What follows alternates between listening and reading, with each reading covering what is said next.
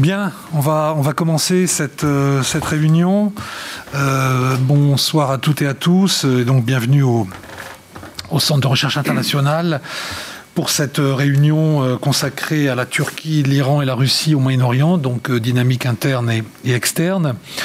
une, une, réunion qui est donc organisée en partenariat avec l'Institut français d'études anatoliennes, Georges Dumézil d'Istanbul, dont le directeur est à ma gauche. Euh, et euh, plus loin. Ah oui, ah oui, il a changé à l'extrême gauche.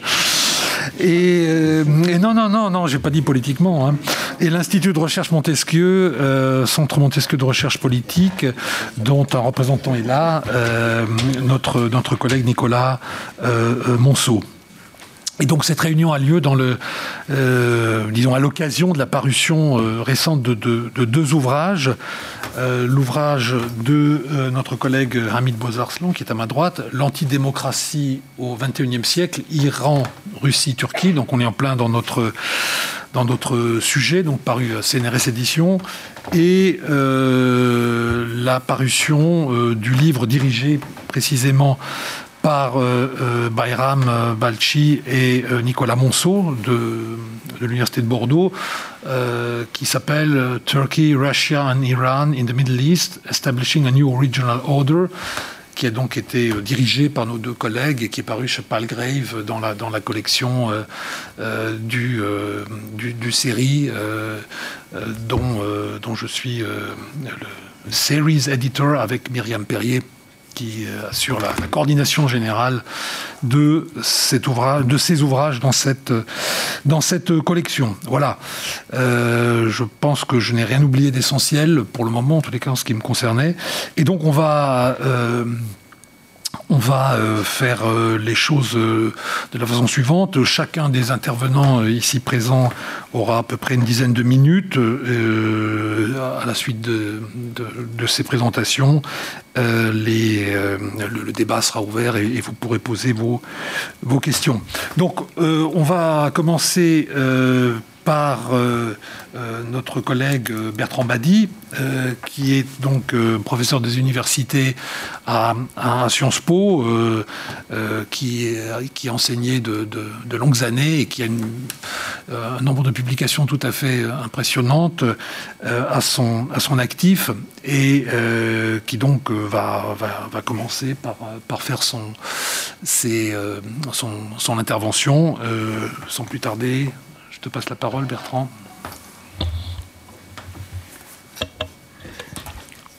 Je pense qu'on peut se déshabiller pour parler.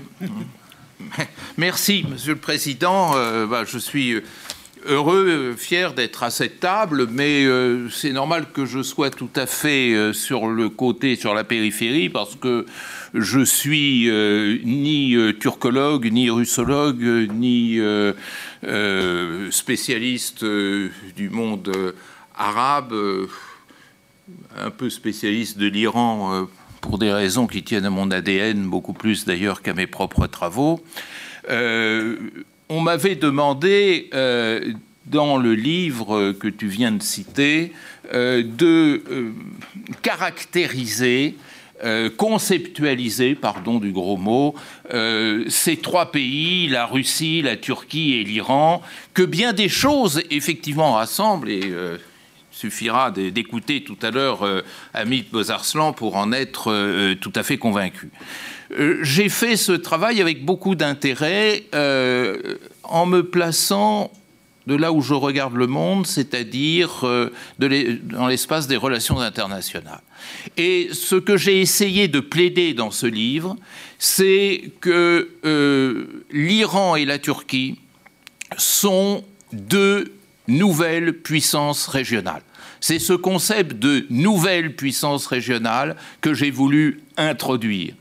Et euh, je l'ai fait, c'est le deuxième axe de ma réflexion, pour tenter de caractériser le nouveau jeu diplomatique qui se construit dans l'espace moyen-oriental à partir de cette identité particulière de nouvelle puissance régionale. Et c'est là qu'intervient la Russie, car euh, ce pays, ce système, ce régime, ce président, qui de bien des points de vue sont préoccupants et ne soulèvent pas généralement l'enthousiasme, il faut bien l'admettre qu'il a eu euh, l'intelligence ou la ruse ou la perversité de se saisir le premier de cette problématique de la puissance régionale et d'en faire un usage dont il a très largement profité.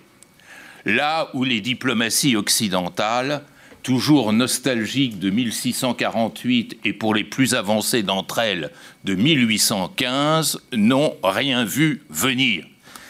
Alors, qu'est-ce que c'est qu'une nouvelle puissance régionale? Il faudrait faire un petit détour. Quand j'ai commencé euh, à travailler dans les relations internationales, il y a très très très peu de temps, hein, c'était quand j'étais étudiant, donc euh, c'était vraiment hier, euh, cette notion de puissance régionale était très peu claire, très peu utilisée d'ailleurs, et la vision que l'on avait de la puissance était une vision ultra simple.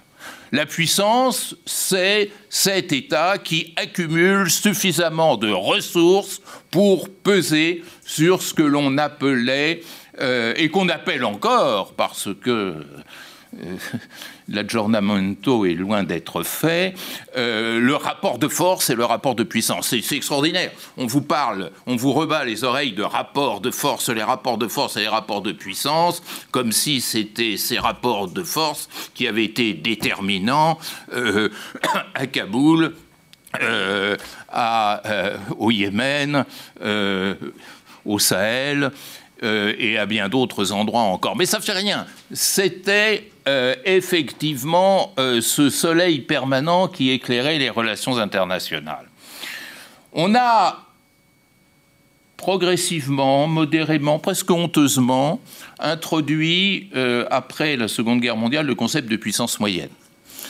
à l'initiative d'ailleurs du Premier ministre canadien de l'époque, M. Mackenzie, qui avait une définition superbe des puissances moyennes, celles qui sont euh, trop petites pour euh, peser de manière euh, conséquente sur l'évolution du monde et trop grandes pour ne rien faire. Donc c'était la medium size. Ça n'allait pas très loin du point de vue de la conceptualisation. Et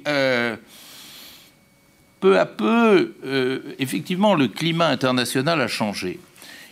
Il a changé euh, notamment sous l'effet, bien entendu, de la décolonisation, parce que sont apparus une foultitude d'États que l'on n'arrivait pas à placer sur l'échiquier international, mais surtout sur l'effet de la mondialisation et de cette première manifestation de la mondialisation qui a été l'émergence. Avec euh, les nouveaux émergents apparaissaient des puissances qui n'étaient pas des superpuissances. Et le grand problème, c'est que ces émergents ont accrédité une idée neuve de puissance moyenne qui, pour autant, ne débouchait pas sur la notion de puissance régionale. Et c'est là tout le paradoxe de la situation. Très peu d'émergents avaient un espace régional propre dont ils pouvaient espérer être les leaders. Certes, le Brésil, mais peut-être s'arrêtera-t-on là. Euh, si on prend les émergents euh, d'Asie orientale, si on prend l'Inde, euh, ce ne sont pas véritablement des puissances qui se définissent par rapport à une région qui serait la leur. Elles peuvent être en compétition dans une région, mais elles ne sont pas en situation de leadership régional. Et à partir de cela euh, apparaît l'écheveau moyen-oriental. D'un certain point de vue, euh, le Moyen-Orient, sur ce sujet comme sur bien d'autres, a écrit l'histoire à l'envers. Et c'est un peu ça qui m'intéressait. Puisque le Moyen-Orient est entré dans la modernité à partir de l'effondrement du leader régional qui était l'Empire ottoman. Euh, là aussi, je parle sous le contrôle bah, de tout le monde, en fait, euh, cette table. Et euh, c'est tout à fait intéressant parce que là où l'idée d'une puissance régionale dans d'autres espaces régionaux venait à percer, le Moyen-Orient est entré dans l'époque moderne des relations internationales en cassant l'idée de puissance régionale.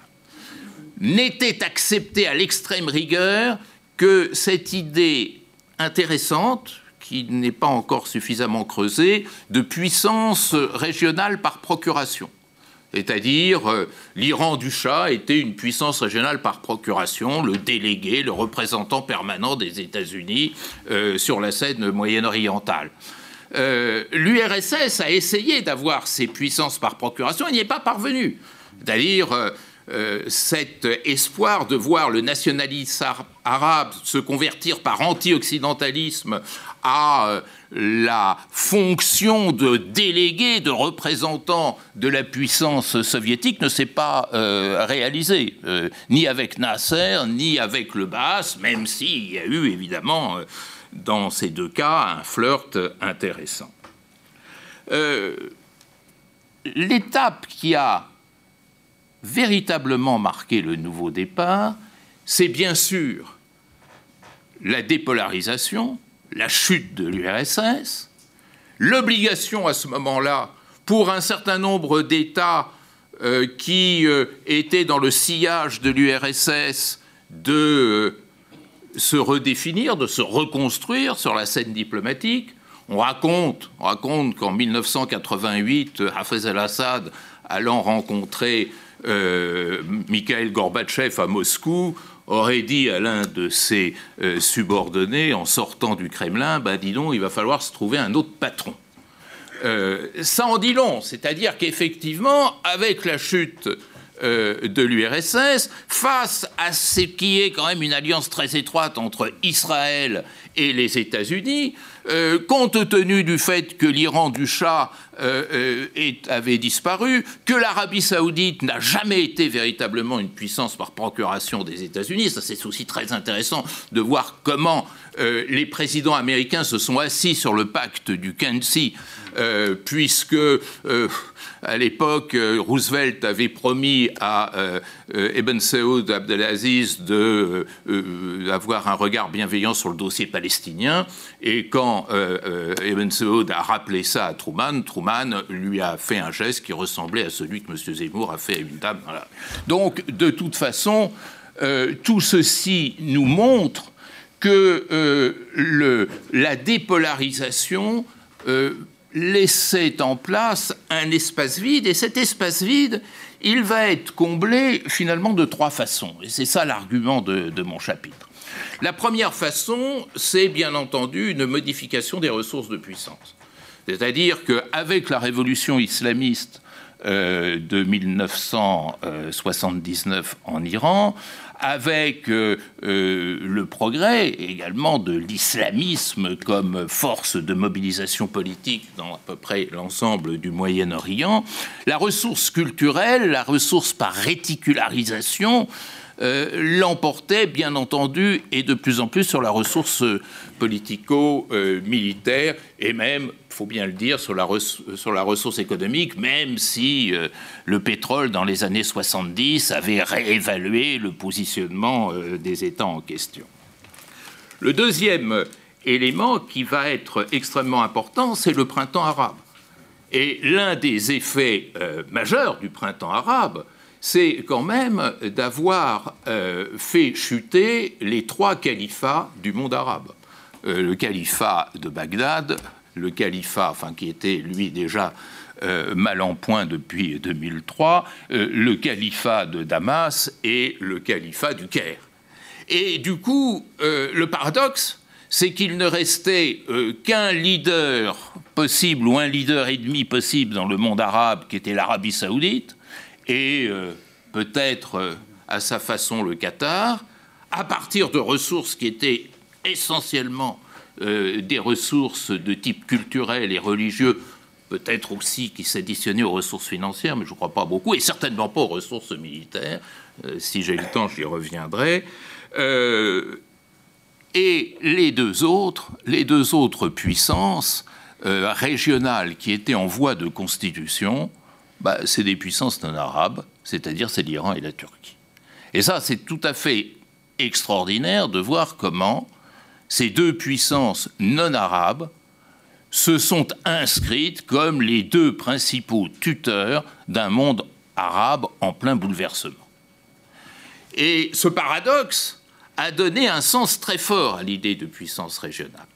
Et à partir de là, il s'est passé, euh, je dirais, deux choses très contradictoires, et je termine là-dessus. Euh, la première, c'est qu'il y a eu une crispation qui est venue principalement des diplomaties occidentales.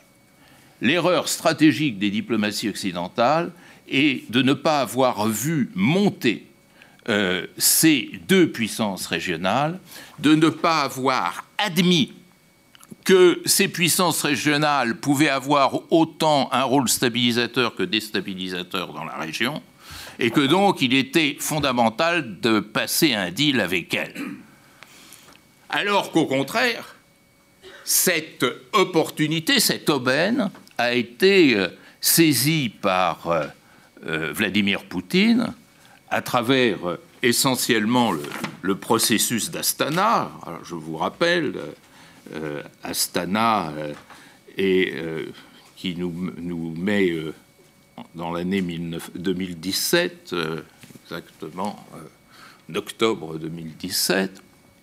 Et ce qui est très intéressant, c'est la signification profonde de ce triangle regardons ce triangle un moment. Iran, Turquie, Russie.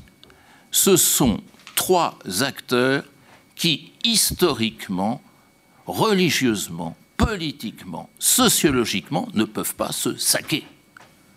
Je n'ai jamais vu une telle accumulation d'antagonisme dans une histoire grande régionale comme celle-ci. Euh, L'Iran a toujours eu une peur euh, panique du voisin russe qui s'est pas privé de venir se servir, d'occuper euh, le territoire iranien, notamment à la faveur de la Première Guerre mondiale. Turquie, Russie, il est inutile d'insister, on peut évoquer des noms comme celui de la charmante ville de Kars, qui symbolise cet antagonisme, et puis surtout toute cette histoire de rivalité et de tension qui s'est reproduite euh, jusque dans le contexte de la fin euh, du XIXe siècle. Et puis Iran-Turquie, alors ça me gêne toujours de le dire devant mes amis turcs, mais vraiment ils ne s'aiment pas. Hein. Et ils ne s'aiment pas historiquement, culturellement, stratégiquement, enfin il y aurait beaucoup de choses à dire. Et cependant, euh, ce triangle fonctionne. Et moi, euh, ça m'amène du point de vue internationaliste de dire qu'on est en train, au Moyen-Orient, de complètement réviser la science politique et les relations internationales. C'est-à-dire qu'on substitue le concept suranné, euh, dépassé, ringard au possible d'alliance, pour lui substituer le concept de partenariat. C'est-à-dire, on ne va pas se demander si on s'aime ou si on s'aime pas. On ne va pas se demander, formule magique, si on partage les mêmes valeurs. On ne va pas se demander si on est historiquement liés les uns aux autres. On va tout simplement séparer les dossiers, les traiter les uns après les autres en optimisant les avantages que chacun peut en retirer. C'est ce qui s'est passé sur le dossier syrien, ce qui s'est passé sur le dossier libyen, c'est ce qui se passe sur le dossier du Golfe, c'est ce qui se passe encore sur beaucoup d'autres, dans beaucoup d'autres domaines, avec euh, quelquefois, euh, c'est ça qui est extraordinaire, cet alliage d'adversité et de partenariat. Sur la Libye, entre la Russie et la Turquie, c'est évident, mais sur l'Ukraine, qui est le nouveau chapitre, où effectivement Erdogan et Poutine savent s'envoyer les pires flèches, tout en s'érigeant en co-gérant euh, d'un conflit face auquel, effectivement, la diplomatie occidentale est euh, complètement impuissante. Euh, je termine juste pour parce que j'ai beaucoup parlé de la Turquie et de l'Iran, et je ne voudrais pas qu'Eberhard se sente isolé, un petit clin d'œil sur l'Égypte pour évoquer euh, ce 30 euh, août 2012. 30 août 2012, c'était l'anniversaire de ma femme, mais c'est pas pour ça que je vous en parle. C'est, euh, comme ça vous savez maintenant, quand il faut lui envoyer des fleurs. Et c'était le sommet des non-alignés qui se tenait à l'époque à Téhéran. Et il y avait le représentant de l'Égypte qui était là et qui s'appelait Mohamed Morsi. C'est pour ça que je te dédie cette phrase finale. Et Morsi dit il y, a une, il y a une façon de traiter tous ces dossiers moyen-orientaux qui empoisonnent, bloquent, euh, mettent le feu. Euh, c'est de monter une sorte de quartet euh, composé, a-t-il dit, de l'Égypte, c'est normal, il était égyptien, de la Turquie, de l'Iran et de l'Arabie saoudite. Je ne suis pas sûr que ce fût complètement idiot. Euh, c'était en tous les cas l'intériorisation de cette idée de fonctionnalité des puissances régionales.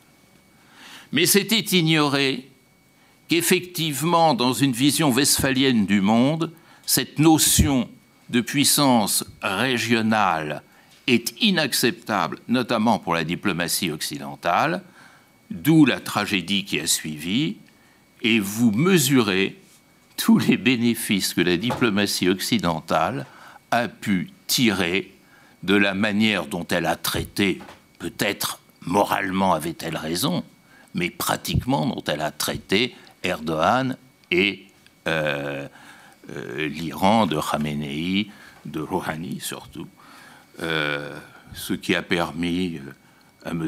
Trump, qui savait peut-être pas l'anniversaire de M.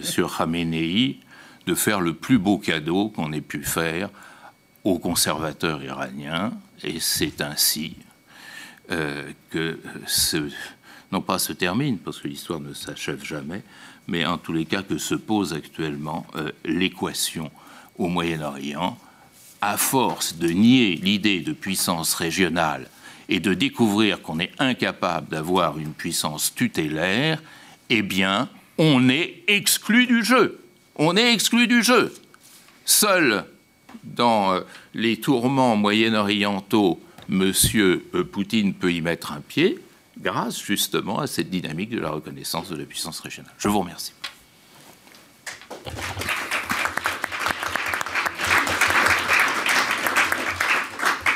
Euh, merci beaucoup Bertrand pour cette réflexion sur les, sur les puissances euh, régionales donc, qui sont traitées dans, ce, dans cet ouvrage et auquel tu as consacré ce, ce, chapitre. Et donc je passe la parole à Hamid euh, Bozarslan qui est... On continue pas dans les relations internationales Ben moi je, je suis l'ordre qu'on m'a donné. voilà. Donc, donc... Est-ce que série peut offrir de l'eau Oui, oui, absolument, absolument, absolument, absolument. Ah, c'est là, d'accord. Oui, oui, non, non, non, mais attends, attends, on va, on va, on va te le... Donc, donc euh, je passe la parole à Amit Bozarslan, donc euh, directeur d'études à l'école des hautes études en sciences sociales. Pour une dizaine de minutes à nouveau. D'accord, une dizaine, peut-être une douzaine ou treize voilà, minutes.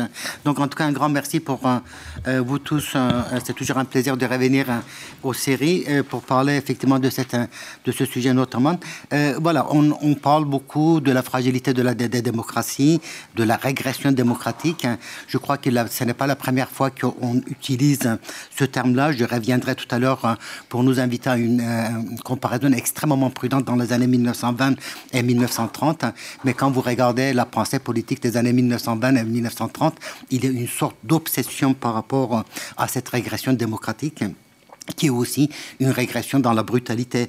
Euh, dit-on, euh, par exemple, quelqu'un comme Walter Benjamin disait que désormais, il y avait l'horloge, une nouvelle horloge, une nouvelle horloge qui avait apparu, mais cette horloge ne comptait pas le temps, détruisait le temps. Et quelqu'un comme Ernest Bloch euh, utilisait le terme de non-contemporanéité pour comprendre le phénomène totalitaire au XXe siècle. Aujourd'hui, de nouveau, on a une, confusion et une profusion, conceptuelle. Euh, on utilise le terme de démocratie illibérale, on utilise le terme de l'autoritarisme démocratique, hein, démocratie autoritaire, autoritarisme compétitif, et je pense qu'il ne faut absolument pas sortir de cette profusion conceptuelle, parce qu'une profusion conceptuelle signifie aussi une valeur heuristique, ça veut dire qu'effectivement, on a, en face de nous un phénomène global, mais qui décline, se décline de manière très différente. Hein. On n'arrive pas à le nommer, et tant qu'à faire, ne, ne clôturons pas le débat quand on regarde aujourd'hui le monde actuel, on a l'impression qu'effectivement la démocratie est fragilisée sur plusieurs terrains. D'abord l'Amérique latine, Cuba, Venezuela, Nicaragua. Là, on a une sorte de, réminiscence de guerre froide ou de l'échec du socialisme du XXIe siècle tel que Chavez l'imaginait. On a le cas de Kaczynski, de Orban en Hongrie, Moody, voire Trump en Amérique. Là, l'idée est de dire qu'on partage, on doit protéger la nation par le repli sur soi-même. On estime que l'histoire nationale est menacée par l'histoire universelle. Euh, l'universel détruit le particulier et les élites trahissent la nation en se ralliant à l'universel. Et donc, du coup, une sorte de repli sur soi, mais ce repli sur soi ne débouche pas sur l'irrédentisme, sur un projet d'expansion territoriale. Au contraire, les frontières nationales doivent être renforcées. On a d'autres cas l'Italie, Pays-Bas, Autriche, Danemark, où les partis d'extrême droite ont d'une manière ou d'une autre partagé le pouvoir, mais l'institutionnalité démocratique atténue. Et on a bien sûr aussi le cas de la Chine. Dans le, dans le cas de la Chine, on a l'impression qu'effectivement vous avez un pouvoir qui estime que la revanche sur l'histoire est désormais prise. La Chine s'estime en paix avec sa propre histoire du XXe siècle, notamment avec la révolution maoïste de 1949, et désormais cherche l'hégémonie. Les trois cas que j'analyse dans ce livre, hein, la Turquie, l'Iran et la Russie, euh, se distinguent un peu de ces cas que j'ai déjà mentionnés parce qu'il s'agit des empires ou des entités frustrées et qui sont non seulement en guerre hein, sur le plan euh, pratique, hein, mais qui sont aussi en guerre avec leur propre passé. Ces trois régimes-là ont des trajectoires historiques fondamentalement différentes.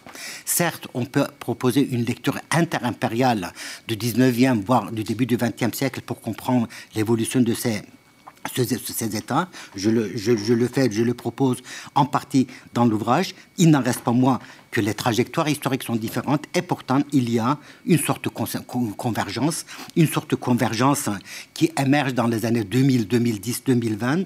Et c'est dans cette convergence euh, ces régimes-là se considèrent comme des réponses nationales, civilisationnelles, viriles, irréductibles à la démocratie libérale.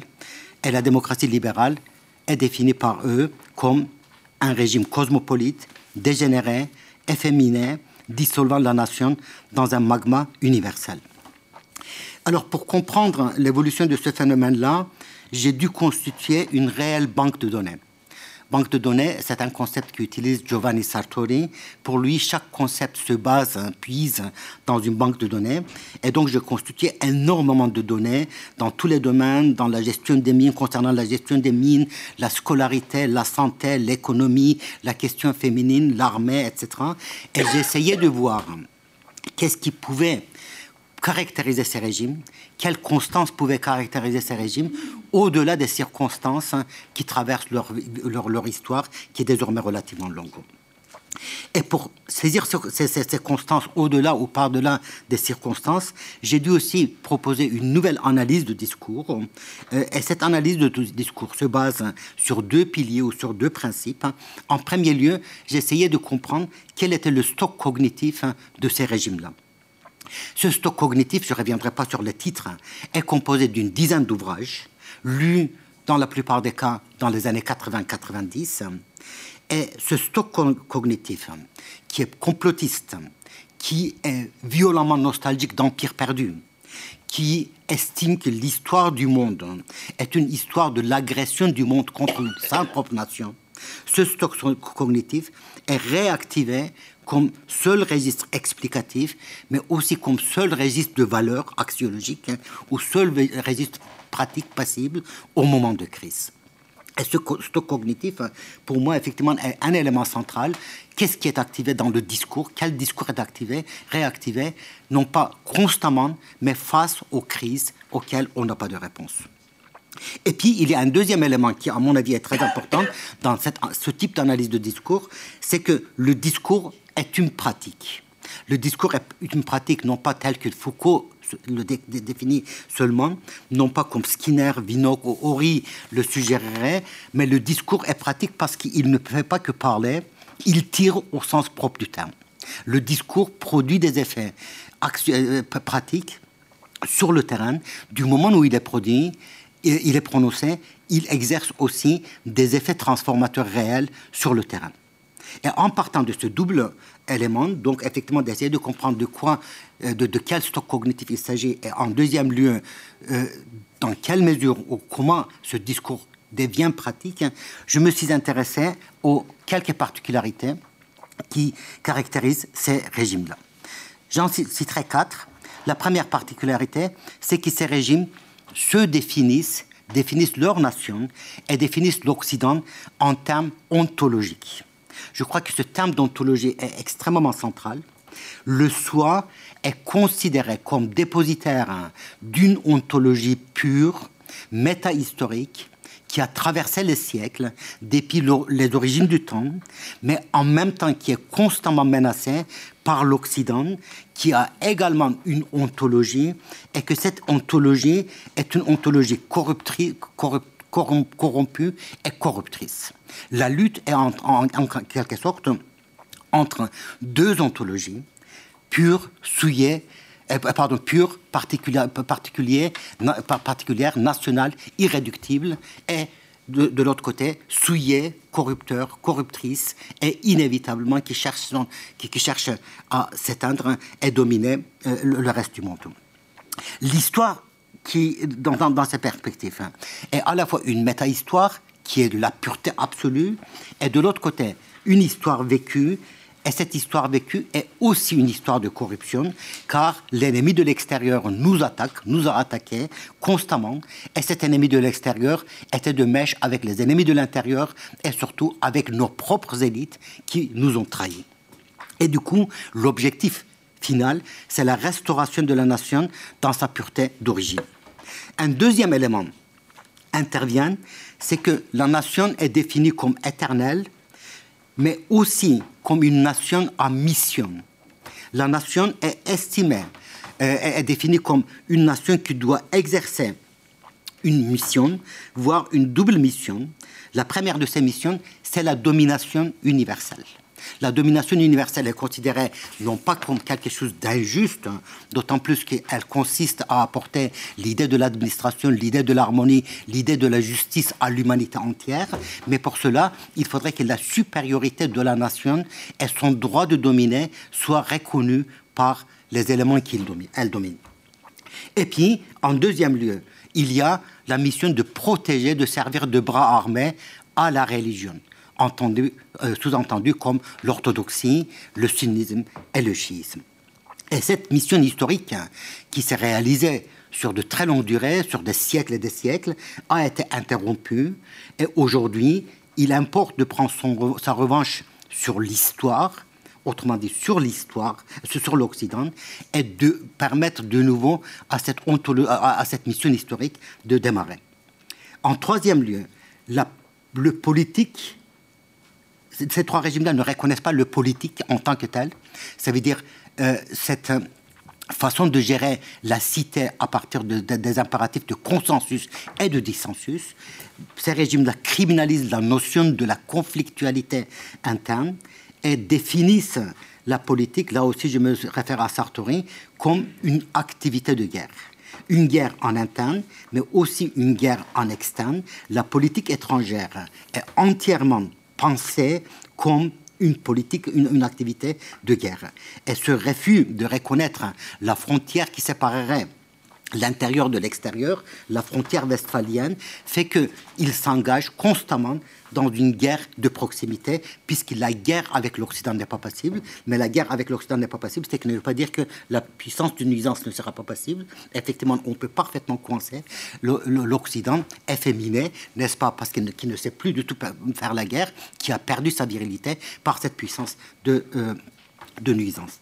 Un quatrième élément qui intervient, qui est la fusion charnelle entre la nation et le leader. Le leader ces régimes-là ne reconnaissent qu'une double source de légitimité. La première source de légitimité est nationale. La nation seule peut engendrer de la légitimité, mais cette légitimité est entièrement incarnée, pas uniquement déléguée, mais incarnée par le leader qui représente le passé et le futur. Je ne reviendrai pas sur la composition de ces régimes-là, qui est à la fois un régime de, de dôme unique et de, système cartellaire, hein, d'une sorte de polycratie, mais je dirais que euh, j'ai commencé en disant qu'il euh, faudrait faire quelques comparaisons avec les années 1920 et 30, parce que euh, on peut effectivement, ces régimes-là ont des parallèles avec le ce, ce, que Umberto Eco, appelait urfascismus, le fascisme éternel. Mais cette euh, cette, comparaison avec les années 1920 et 30 doit être extrêmement prudente. Et je pense que beaucoup, beaucoup aujourd'hui de, nos collègues estiment qu'on est de nouveau euh, à la veille de 1922, 32, 33. Voilà, effectivement, que les nazis sont dans la rue et que la prise de pouvoir par les SS va avoir lieu. On n'est pas du tout dans ce contexte-là, en tout cas pour le moment. Je pense qu'il y a plusieurs, au moins cinq distinction qu'on peut établir entre les antidémocraties d'aujourd'hui et les antidémocraties des années 1920 et 30. La première, c'est que dans les années 1920 et 30, les totalitarismes avaient pour ambition, voire avaient réalisé leur projet d'organiser la société jusqu'à la moindre de ses cellules. La famille était considérée effectivement comme une cellule, l'enfant était considéré comme une cellule, et la prétention était d'organiser tout ceci par un parti unique et par le Führer ou par le duché. Voilà. Alors qu'aujourd'hui, définitivement, ces régimes-là n'ont pas cette capacité, ni même la volonté de d'encadrer la société dans sa totalité. En deuxième lieu, dans les années 1920 et 30, la nation était perçue comme une nation aristocratique qui devait engendrer en son sein une nouvelle aristocratie, mais qui devait être aussi égalisée une sorte d'égalisation des conditions, alors qu'aujourd'hui, on a l'impression qu'on est beaucoup plus franchement dans des régimes de classe avec une kleptocratie qui est dominante. En troisième lieu, je pense que dans les années 1920 et 30, les structures paramilitaires faisaient partie de, des structures, euh, euh, disons, nationale, la nation elle-même était considérée comme capable ou devant produire la violence dont elle a besoin pour assurer sa survie ou son expansion, alors qu'aujourd'hui, on est très nettement dans un processus de paramilitarisation, et cette paramilitarisation rompt en quelque sorte le lien entre le régime et la nation en tant que telle. Un quatrième point, c'est la religion en Espagne et au Portugal, la religion joue un, rôle très important, mais Mussolini et Hitler détestent absolument la religion, euh, alors que dans, le cas, dans les trois cas qui nous intéressent, la religion est absolument centrale. Et puis, un cinquième élément qui intervient, c'est l'élément voilà, euh, qui, a préoccupé. Voilà, je, je conclue en deux, minutes. Voilà, euh, je pense qu'effectivement, le, le, cinquième élément, c'est que le pacte faustien euh, que Thomas Mann avait analysé dans les années 1920 et 30 avait réussi. Aujourd'hui, le pacte faustien ne réussit pas. Alors, je dirais, voilà, je, tu me donnes encore deux dernières minutes je pense qu'effectivement, euh, dans, le développement de ces, antidémocraties, il y a aussi euh, le fait que les démocraties elles-mêmes ne sont pas attractives. Les démocraties sont devenues séniles. Il y a une sorte de sénilité, l'incapacité de penser la puissance, mais il y a aussi une sorte d'incapacité de penser également le, mal dans le sens euh, sartrien, euh, dans le sens kantien du terme.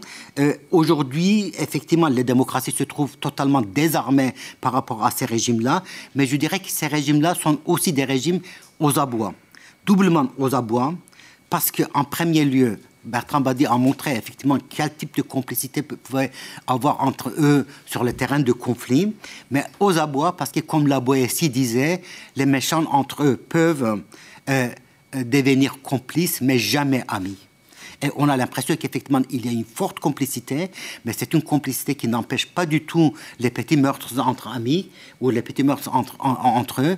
Et on peut effectivement voir une sorte de, d'escalade qui, à un moment donné, peut ne plus être maîtrisée entre ces régimes, euh, dans, la collaboration de ces régimes-là. Et puis, il y a un deuxième élément, une deuxième leçon de sagesse hein, qu'il faudrait prendre en considération et qui explique le malaise euh, de ces démocraties, euh, antidémocraties ou le fait qu'elles soient aujourd'hui totalement aux abois, c'est que ils ont beaucoup trop cru à la puissance de Thanatos, le dieu de la mort. Ils n'ont pas compris comme les Grecs l'enseignaient, que la puissance de Thanatos, cette puissance destructive, devait être équilibrée par la puissance d'Eros, qui n'est pas uniquement Dieu de l'érotisme, mais de la vie et de l'amour. Ils ont beaucoup trop cru à la puissance de Kairos, ce Dieu d'opportunité qui brutalise l'histoire. Ils n'ont pas compris qu'il fallait aussi prendre en considération c'est que Chronos, dieu de temps institué, a créé dans l'histoire. Ils ont beaucoup trop été euh, otages de, de l'ubris, ce sentiment de surpuissance, et ils n'ont pas compris, comme Hannah Arendt le suggérait dans son temps, que l'ubris devait être absolument équilibré par le nomos, l'esprit de modération, l'esprit de contrôle de soi. Et je pense qu'effectivement, le fait qu'à un moment donné, ils ont tout misé sur la mort et non pas la vie, sur la brutalité de l'opportunité et non pas sur le temps constitué, et sur le sentiment de, de la puissance illimitée, aujourd'hui explique les crises structurelles dans lesquelles elles sont, les crises structurelles qui peuvent encore durer très longtemps, mais aussi qui peuvent marquer leur, leur fin euh, de manière totalement imprévue à un moment donné.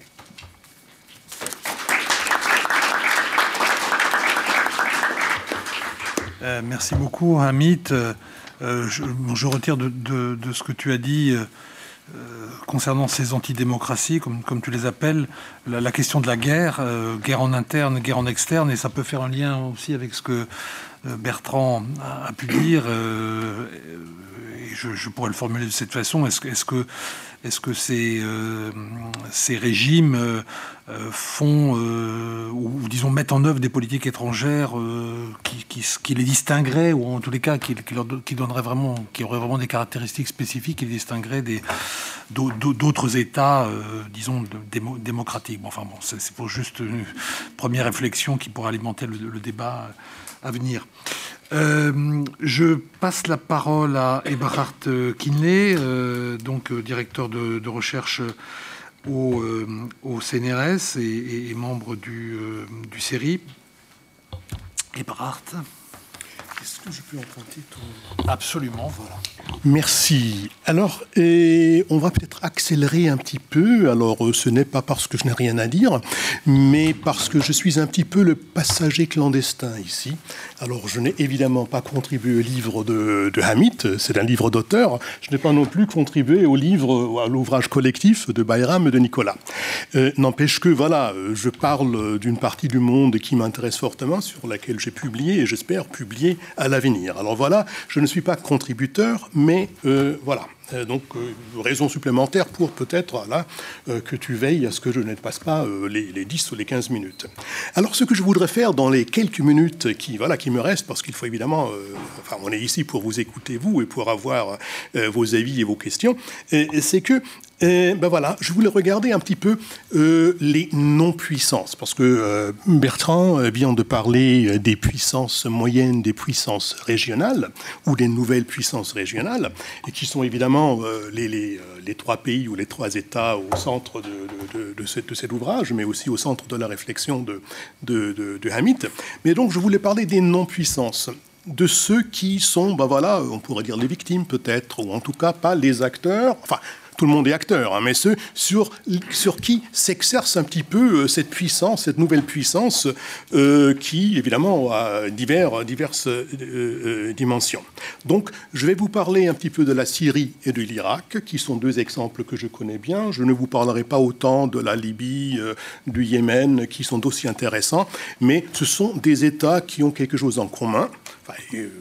Qui est euh, voilà ce que j'appelais euh, la dislocation, on peut l'appeler autre chose.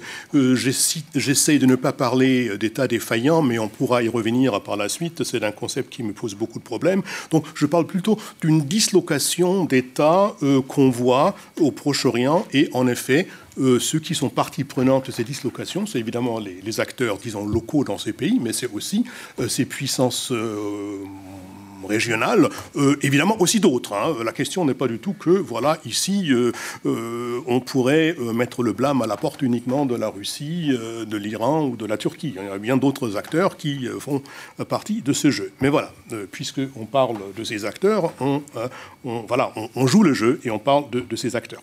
Alors, et voilà, juste pour rappel, hein, vous le savez tous, mais bon, les trois, les trois puissances, pour ainsi dire, sont présentes en Irak et en Syrie. Bah, il y a des, des, une base aérienne russe, il y a le port de Tartus, juste à côté, pas très loin, de la base de Maim, où les Russes sont présents. Il y a des conseillers iraniens, il y a des intérêts, des intérêts peut-être même des, enfin, ça dépend des, périodes, même des, des officiers, des soldats. Y a des intérêts économiques sur, sur le terrain, voilà, en Syrie, aussi bien que russes, iraniens. Euh, il y a évidemment euh, les troupes turques euh, dans le nord, à Afrin et plus loin vers Kobané. il y a plein d'exemples, et on pourrait dire la même chose de l'Irak. En Irak, ben voilà, il y a un certain nombre de partis politiques qui sont plutôt proches, disons, de l'Iran. il y a aussi des incursions turques de temps en temps. bon, voilà, les Russes actuellement ne semblent pas jouer un rôle si important en, Irak, mais en tout cas, pour illustrer, on voit très bien que ben, ce ne sont pas les Irakiens qui en Russie, ce ne sont pas les Syriens qui sont en Turquie, c'est l'inverse. Donc voilà, il y a là, euh, bon, ce en termes classiques, on pourrait appeler ça un déséquilibre des forces euh, entre les uns et les autres. Et euh, bah, la réponse simple, pourquoi c'est comme ça? Bah, La réponse simple, ça serait que, bah, voilà, il y a les uns qui sont forts, les autres sont, moins forts, sont faibles peut-être. on peut regarder, décliner ça en termes de, de PIB peut-être, mais on peut le décliner aussi en termes de, de, forces militaires. Et tout ça, c'est intéressant. On peut aussi dire que, ben voilà, euh, il y a pour ainsi dire euh, un, vacuum, il y a euh, une absence de puissance dans ces pays qui, voilà, dont les États se sont ont commencé à se disloquer, et que donc il n'est que évident que les autres qui sont plus forts en profitent. Voilà, c'est un effet d'opportunité peut-être. c'est aussi évidemment après la désintégration de ces États qui a commencé euh, pour des raisons diverses peut-être, euh, on ne va pas euh, pouvoir détailler tous ces processus ici, mais de toute manière, vous savez tous que bah, l'État irakien, depuis 1991 déjà, pardon, si je parle d'État, il faut dire que je parle d'État dans une acceptation vraiment minimaliste qui est celle, disons, weberienne d'un monopole sur les forces de coercition. Euh, peut-être aussi la capacité de mettre en œuvre quelques politiques. Je ne parle certainement pas d'un monopole légitime euh, sur les moyens de, la, violence. Euh, et je prends une précaution supplémentaire parce que, bon, voilà, les États, ce sont des... des disons, ce sont des j'aime bien, dire, c'est un homonyme, l'État. Il y a des États, c'est un peu comme l'arche de Noé. Il y a des éléphants, il y a des euh, bois constricteurs, il y a euh, voilà, plein de choses. Tout cela euh, bon, a en commun d'être plus ou moins reconnu internationalement, mais après, ben voilà, c'est très très divers. Donc État, c'est une, voilà, une convenance rhétorique, donc on parle d'État, et on parle surtout de ceux qui euh, clament ou proclament de parler au nom de ces États. Voilà, ça c'est une petite parenthèse, c'est une voilà une parenthèse de comment dire de, de, de, de euh, je dirais d'usage, mais pour moi plutôt de, de convenance, mais aussi de, prudence. Alors bon, on a des États un peu plus consolidés, des États un peu moins consolidés. Les moins consolidés, c'est en effet l'Irak, la Syrie, mais aussi la Libye, qui en effet, voilà, commencent à se désintégrer. L'Irak à partir de 1991, après la, guerre du Koweït, surtout en 2003 ou à partir de 2003. Et vous vous souvenez que l'administration provisoire de la coalition a, euh, bah, euh, a euh, interdit le parti basse, le parti basse qui jouait sans le défendre, hein, qui, qui, jouait un rôle, disons, de, de, semi ou para-étatique très important en Irak. Et après, on a aussi euh, on a procédé à la dissolution de l'armée euh, irakienne euh, un peu plus tard. Donc voilà, d'ailleurs, des gens qui connaissent bien l'Irak, moi je ne, suis pas allé à cette époque-là, mais voilà, on voyait très bien que plus, plus d'une bonne, plus de la moitié des ministères et des saccagés n'existent plus. Voilà, donc pour dire qu'il y a quand même une désorganisation, une dislocation de l'État à partir de là. En Syrie, c'est pour des raisons un peu diverses. c'est, on, se souvient tous de l'enchaînement de soulèvements, de répression, répression violente, d'une militarisation partielle, enfin, ou plutôt d'une partie de l'opposition, d'une répression encore plus importante, et finalement de ce qu'on appelle hein, parfois dans la littérature de l'émergence de, de, pouvoirs, enfin on peut les appeler des pouvoirs euh, parallèles, des pouvoirs, euh, des pouvoirs, des contre-pouvoirs, mais surtout euh, on appelait ça des gouvernements rebelles, la rebel governance par exemple, hein, qu'on connaît dans la, littérature, ou de ce qu'on appelle aussi parfois du competitive state building. Donc on voit des régions qui échappent complètement, en Irak aussi d'ailleurs, hein, mais en Syrie on voit des régions qui échappent complètement au gouvernement central. Et évidemment, le cas d'école, c'est, euh, vous vous en souvenez tous, l'État islamique qui, évidemment, régnait sur une partie des deux pays. Alors voilà, on peut dire, ben voilà, il y a dislocation des États, et donc, ben voilà, euh, c'est pour cette raison-là que euh, ceux qui sont plus consolidés, comme la Turquie, comme, euh, comme la Russie, comme l'Iran, plus consolidés actuellement peut-être seulement, arrivent à s'ingérer, à occuper une partie du territoire, à poursuivre leurs, intérêts économiques. Tout ça, c'est vrai, c'est certainement vrai, mais je pense que là, si l'on en reste là, on reste seulement à la première partie de la, de la, de la, de la réponse. Et ce qui m'importe, c'est de lier ce déséquilibre, si vous voulez, des forces ou des puissances à l'histoire des États concernés. Alors nous sommes en présence de deux types d'États. Maintenant, il y en a beaucoup. Hein. Je disais, il y a l'arche de Noé. Hein.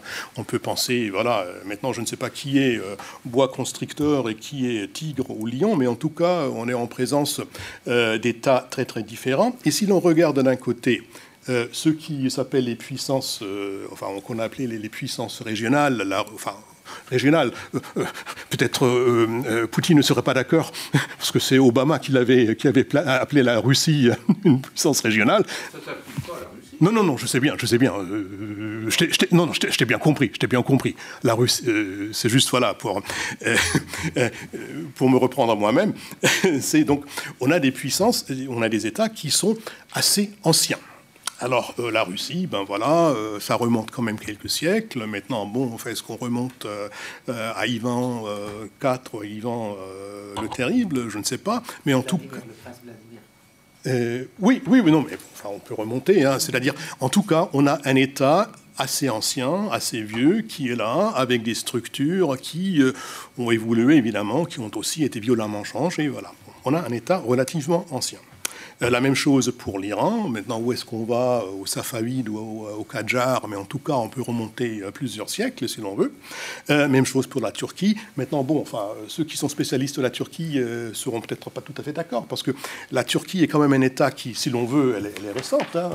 1900, voilà. Enfin la République 22-23, euh, qui fait suite à la Première Guerre mondiale, n'empêche qu'elle est quand même héritière de quelque chose de... voilà, elle a été construite euh, voilà, euh, par, par, les, par ceux qui étaient très fortement impliqués dans, dans la gestion du, du ou dans, la défense de l'Empire ottoman.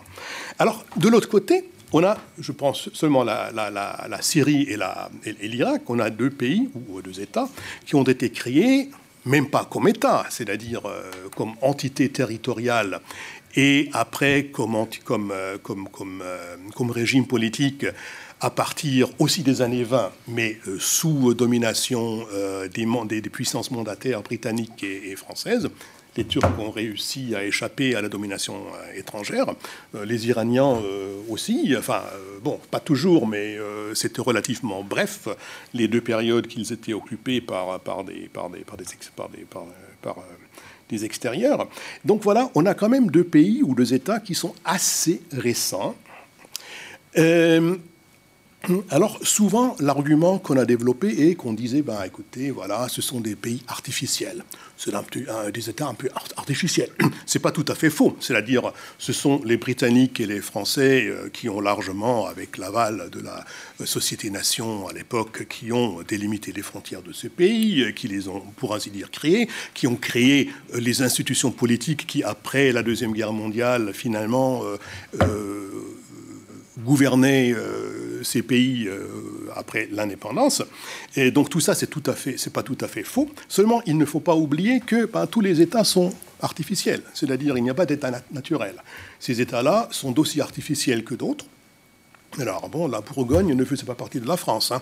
Euh, les Autrichiens, euh, parfois, ont occupé leurs voisins, parfois euh, les ont absorbés par, par mariage.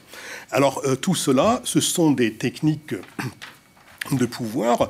Rien n'est naturel. Tout ça, tous ces États, la France, l'Autriche, bon, l'Autriche elle est petite ces gens-ci, la Syrie, tous ces États sont le résultat de jeux de pouvoir qui ou bien passe par la force, ou passe par la diplomatie, ou par le mariage, qui est une forme de, diplomatie à ce niveau-là. Alors, l'argument de l'artificialité de ces États, il ne nous amène pas très loin.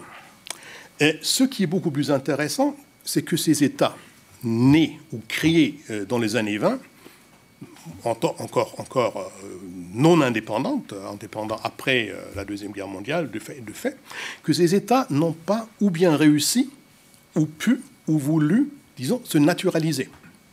Alors, euh, ce qui s'est passé, évidemment, si l'on regarde l'histoire du, nationalisme ou des, États-nations en Europe, euh, c'est que, bon, voilà, on, les a créés. Après, euh, comme l'Italie, regardez Hobsbawm, hein, qui nous dit que, ben voilà, lors de la création de l'établissement, de, l'unification de l'Italie, maintenant, je ne sais plus s'il parle de, 60 ou de 70, ben voilà, une dizaine de pourcents des Italiens parlaient l'italien.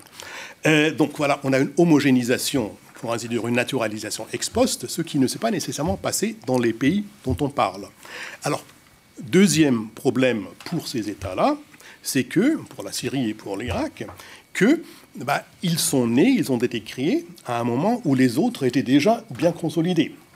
La Turquie était bien plus consolidée, l'Iran était bien plus consolidé, la Russie évidemment aussi, et euh, ne parlons pas de la France et de l'Angleterre.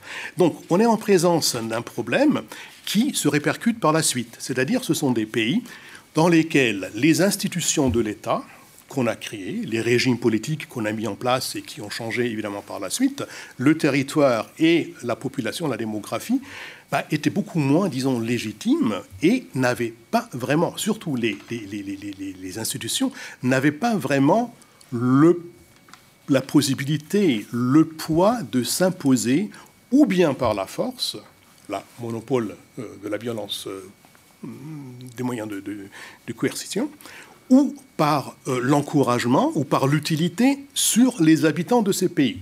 Donc voilà, on est dans une situation structurelle très différente, institutionnelle très différente, alors là, vous m'excuserez de, ce, euh, de, ce, côté un peu institutionnaliste de l'argument, mais ce sont des États qui, dans les, qui, ont vécu avec des institutions qui parfois essayaient de s'imposer ou bien par l'utilité ou par la, par la force, mais n'ont pas tout à fait réussi, d'autant plus que bah, leurs voisins étaient déjà plus avancés dans ce domaine.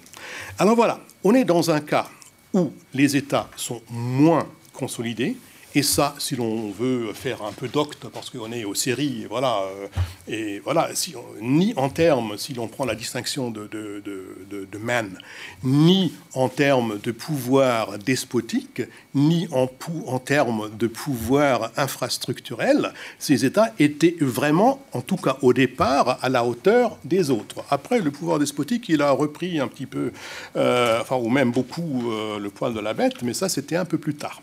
Alors voilà, donc on est en face de deux types d'États très différents, les uns plus consolidés historiquement, les autres moins, et ça bon, a beaucoup contribué à la dislocation de ces États. C'est-à-dire des chocs ou bien externes comme l'occupation euh, américaine ou, sous, euh, euh, leadership américain à l'époque, ou bien le choc interne de cette, de cette contestation en 2011, d'ailleurs causé par la nature même de l'état dans lequel ça s'est déroulé, ben voilà, ces chocs étaient beaucoup plus difficiles à absorber par ces États que par d'autres. Voilà, donc on est en présence d'États différents, ce qui explique que les uns, ben voilà, arrivent, ont historiquement réussi à dominer les autres, les autres étaient plutôt Pas toujours, parce qu'il y avait en effet, Bertrand on a, parlé aussi tout à l'heure, il, a fait, il a fait allusion, il y avait une période où en effet, quand tu parles d'Assad, il y avait une période où en effet, grâce à la guerre froide et à d'autres facteurs, au pétrole en Irak, ces pays ont réussi à se renforcer un petit peu, mais voilà, ça s'est effrité pour des raisons diverses après. Alors je conclus en disant que ce n'est pas un phénomène passager, c'est-à-dire, il ne faut jamais oublier l'histoire des États dont on parle.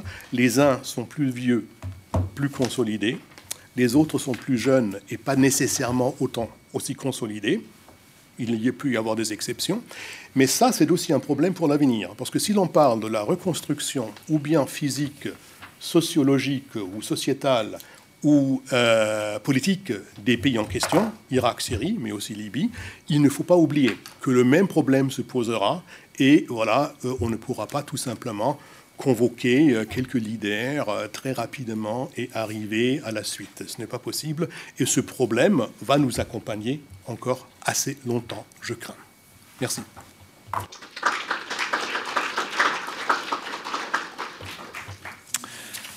merci beaucoup, Eberhard, d'avoir réintroduit cette dimension à la fois euh, historique et puis, et puis cette, cette, réflexion sur la consolidation et la, consolidation moindre, ou, voire l'absence de consolidation. Et, je pense que là aussi, c'est un élément important à, garder en mémoire.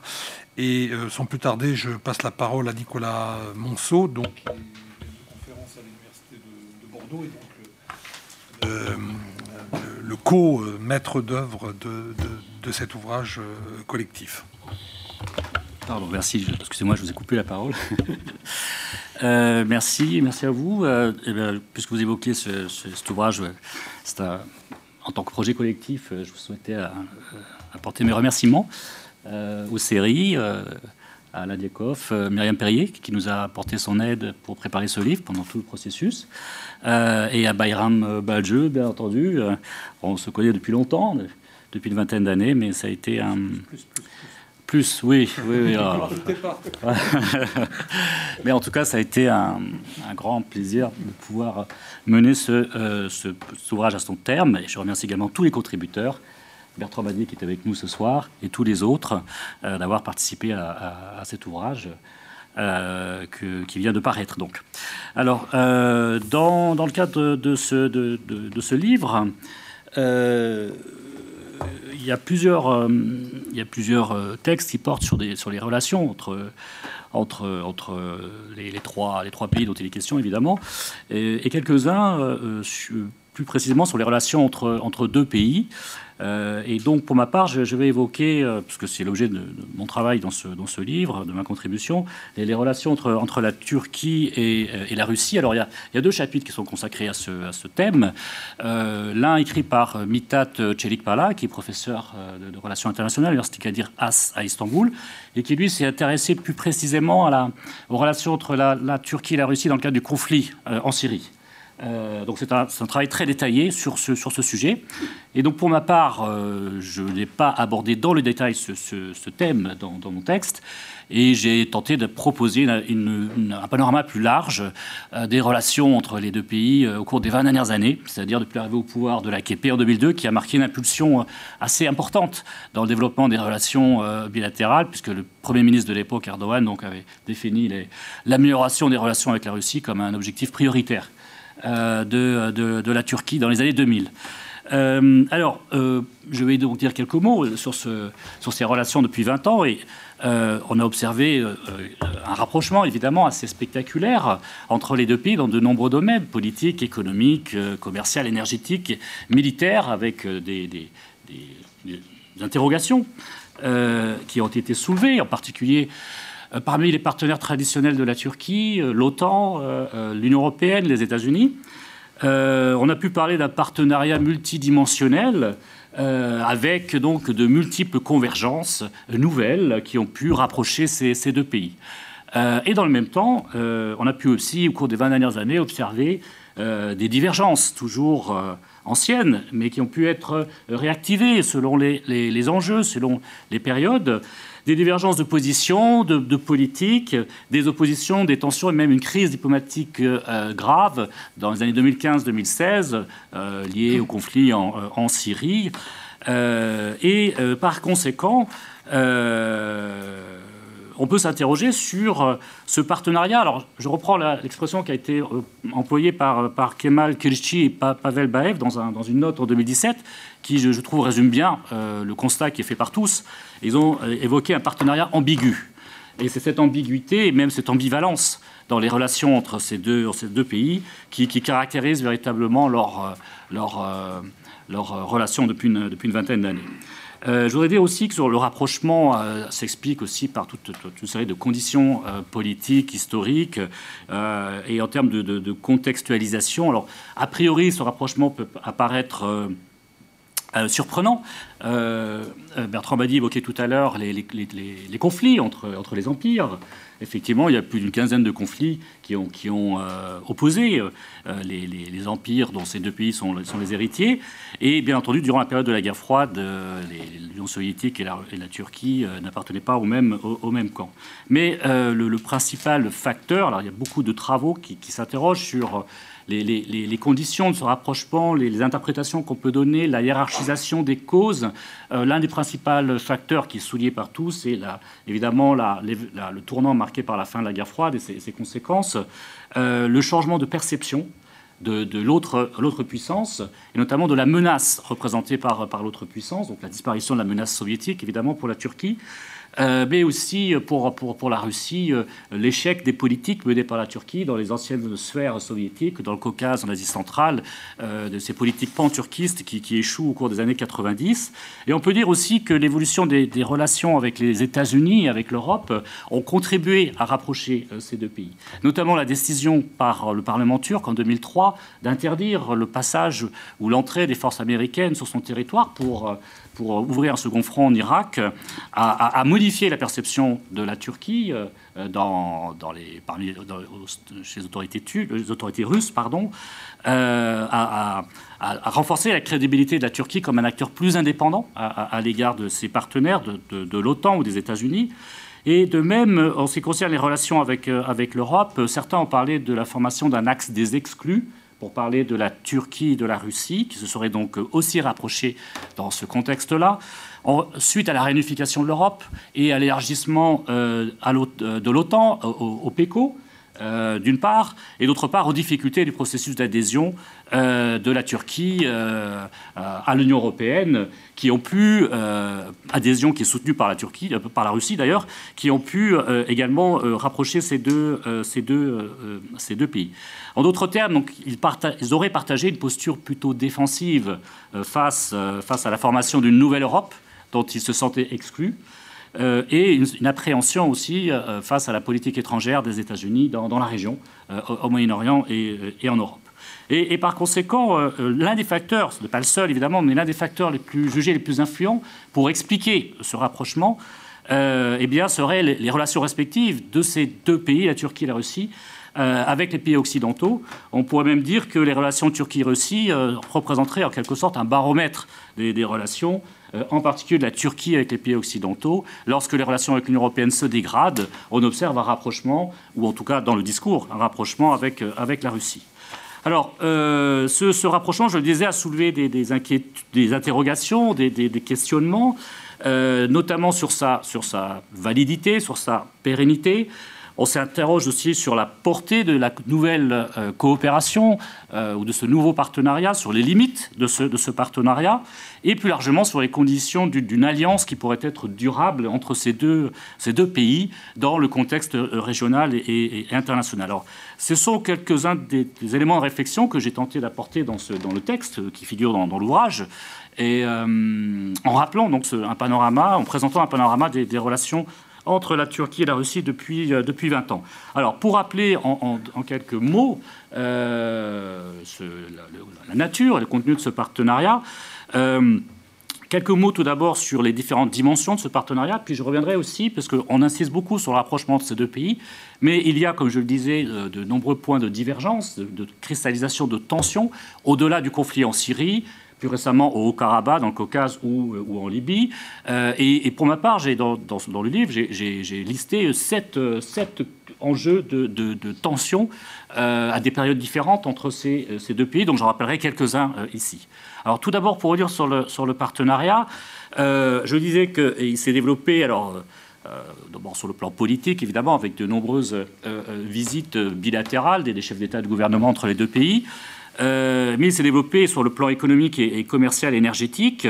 Euh, très rapidement, euh, après, à partir de la fin des années 2000, la, Russie est devenue l'un des premiers partenaires commerciaux euh, de la Turquie, après, après l'Union européenne, après les pays de l'Union européenne dans leur ensemble. Euh, alors, je ne rappellerai pas des indicateurs, mais euh, la, Russie, dans, le domaine des importations et des exportations, s'est positionnée comme l'un des premiers partenaires euh, de, la, Turquie au cours de, ces années. Avec pour autant un, déséquilibre assez important, peut parler d'une certaine asymétrie dans ces relations commerciales, puisque, selon, les sources, environ 80% des, des, échanges sont des importations turques en provenance de, provenance de Russie. Euh, et, par conséquent, euh, euh, cette, cette, ce déséquilibre, en quelque sorte, ce, cette asymétrie dans l'interdépendance économique entre les deux pays, a, surtout montré aussi la vulnérabilité de la Turquie lorsque la, Russie a décidé d'imposer des sanctions contre, la, contre la, des sanctions économiques ou commerciales contre la, contre la Turquie dans les années 2015-2016 en, particulier. Mais euh, c'est surtout, euh, et c'est ça qui a beaucoup aussi euh, suscité l'intérêt et l'attention ces dernières années, la coopération énergétique entre les deux pays qui, s'est fortement développée, en ce qui concerne les hydrocarbures, le, gaz en particulier, ou encore le nucléaire. Euh, et là, euh, encore une fois, la, Russie euh, s'est positionnée comme l'un des principaux partenaires de, de, la, Turquie dans, dans le domaine énergétique, le, premier fournisseur de, gaz, par exemple, au cours des dernières années. et l'importance des, échanges commerciaux entre ces deux pays sur le plan des hydrocarbures a, montré aussi, depuis une vingtaine d'années, a mis en lumière la, situation de dépendance énergétique de la, euh, de la Turquie à l'égard de la, à l'égard de la Russie. Et c'est la raison pour laquelle euh, la diversification des, ressources énergétiques représente, depuis déjà longtemps, un enjeu, un enjeu majeur pour, pour, pour la Turquie et, oriente en partie sa politique étrangère euh, par, ailleurs. Alors, ces, ces, ces, enjeux énergétiques entre les deux pays se sont beaucoup euh, concentré euh, depuis 20 ans euh, dans la région de la mer Noire avec des, projets de coopération régionale, de construction de pipelines, de, gazoducs en particulier. Donc depuis le premier Blue Stream à la fin des années 80 jusque le plus récent Turk Stream qui a été inauguré en, 2020. On, peut parler, on peut dire ici que la, Turquie représente un partenaire stratégique de premier plan pour la Russie dans la diplomatie énergétique de la Russie à l'égard de l'Union européenne. Puisque la Turquie représente un marché, un marché croissant d'ailleurs, les besoins en énergie euh, de, la, Turquie se développent euh, d'année en année, mais, par ailleurs, la, Turquie apparaît aussi comme un espace de transit euh, pour la Russie afin de diversifier ses, voies d'approvisionnement à l'Europe, et notamment lors des crises avec l'Ukraine, de pouvoir contourner aussi cette, ce, ce, pays. Enfin, un mot sur la coopération nucléaire, puisque la, Russie euh, construit euh, la première centrale nucléaire euh, en, Turquie, donc à Akkuyu, dans le, sud, près de, près de Mersin. et là, là, aussi, la, Russie s'est positionnée comme un partenaire privilégié de, la Turquie dans ce, dans ce domaine.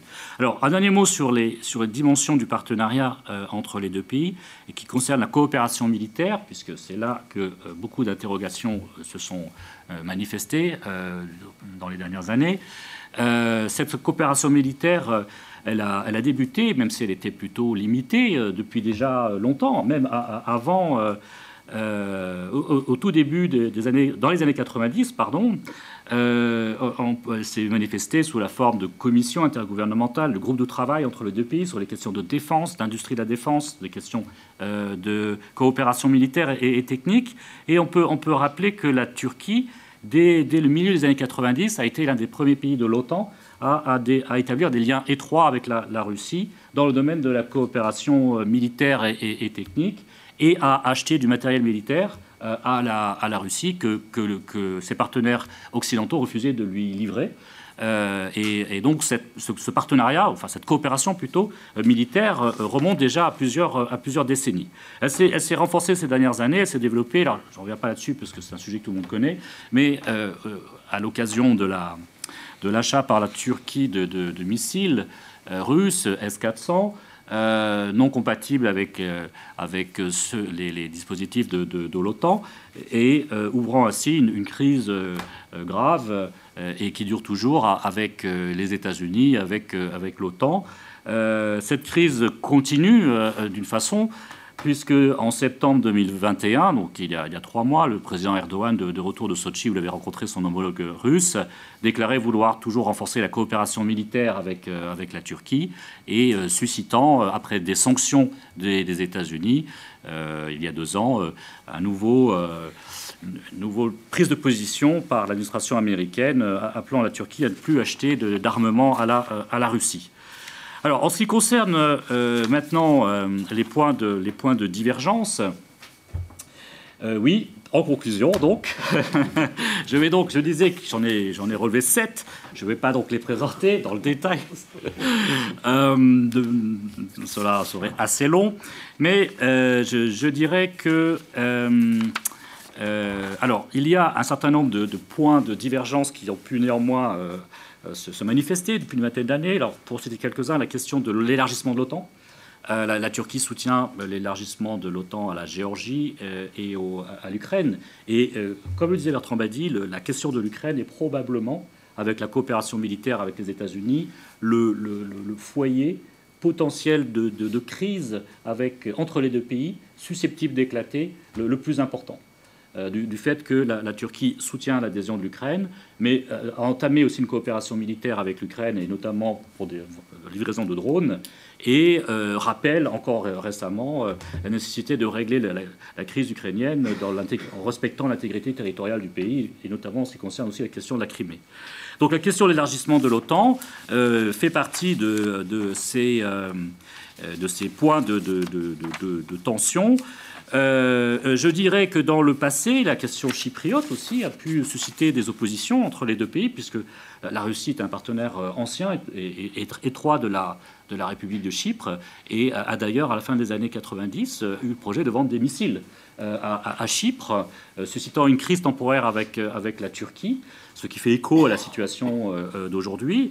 et enfin, euh, je dirais, donc sans développer, que évidemment les, deux pays euh, se sont opposés tout en se retrouvant dans le processus d'Astana euh, autour du conflit en, Syrie, de même que dans le conflit en Libye et puis l'année dernière au Haut-Karabakh. Pour, conclure, s'il fallait tenter d'interpréter ce, rapprochement, donc sans, développer, mais disons que on peut dire en deux mots que ce rapprochement euh, n'a pas néanmoins euh, conduit la Turquie à remettre en cause fondamentalement son, orientation, pro-occidentale de, sa politique, même s'il y a des crises vécues régulièrement hein, avec ses partenaires, et de la même façon, une alternative claire et, suffisamment attractive à son alliance avec les pays occidentaux ne lui a pas non plus été proposée. Et c'est pourquoi on peut s'interroger sur la portée de ce partenariat et sur le fait, euh, s'interroger sur le fait s'il n'est pas davantage tactique que stratégique, sélectif selon les enjeux et motivé avant tout par les circonstances conjoncturelles. Je vous remercie.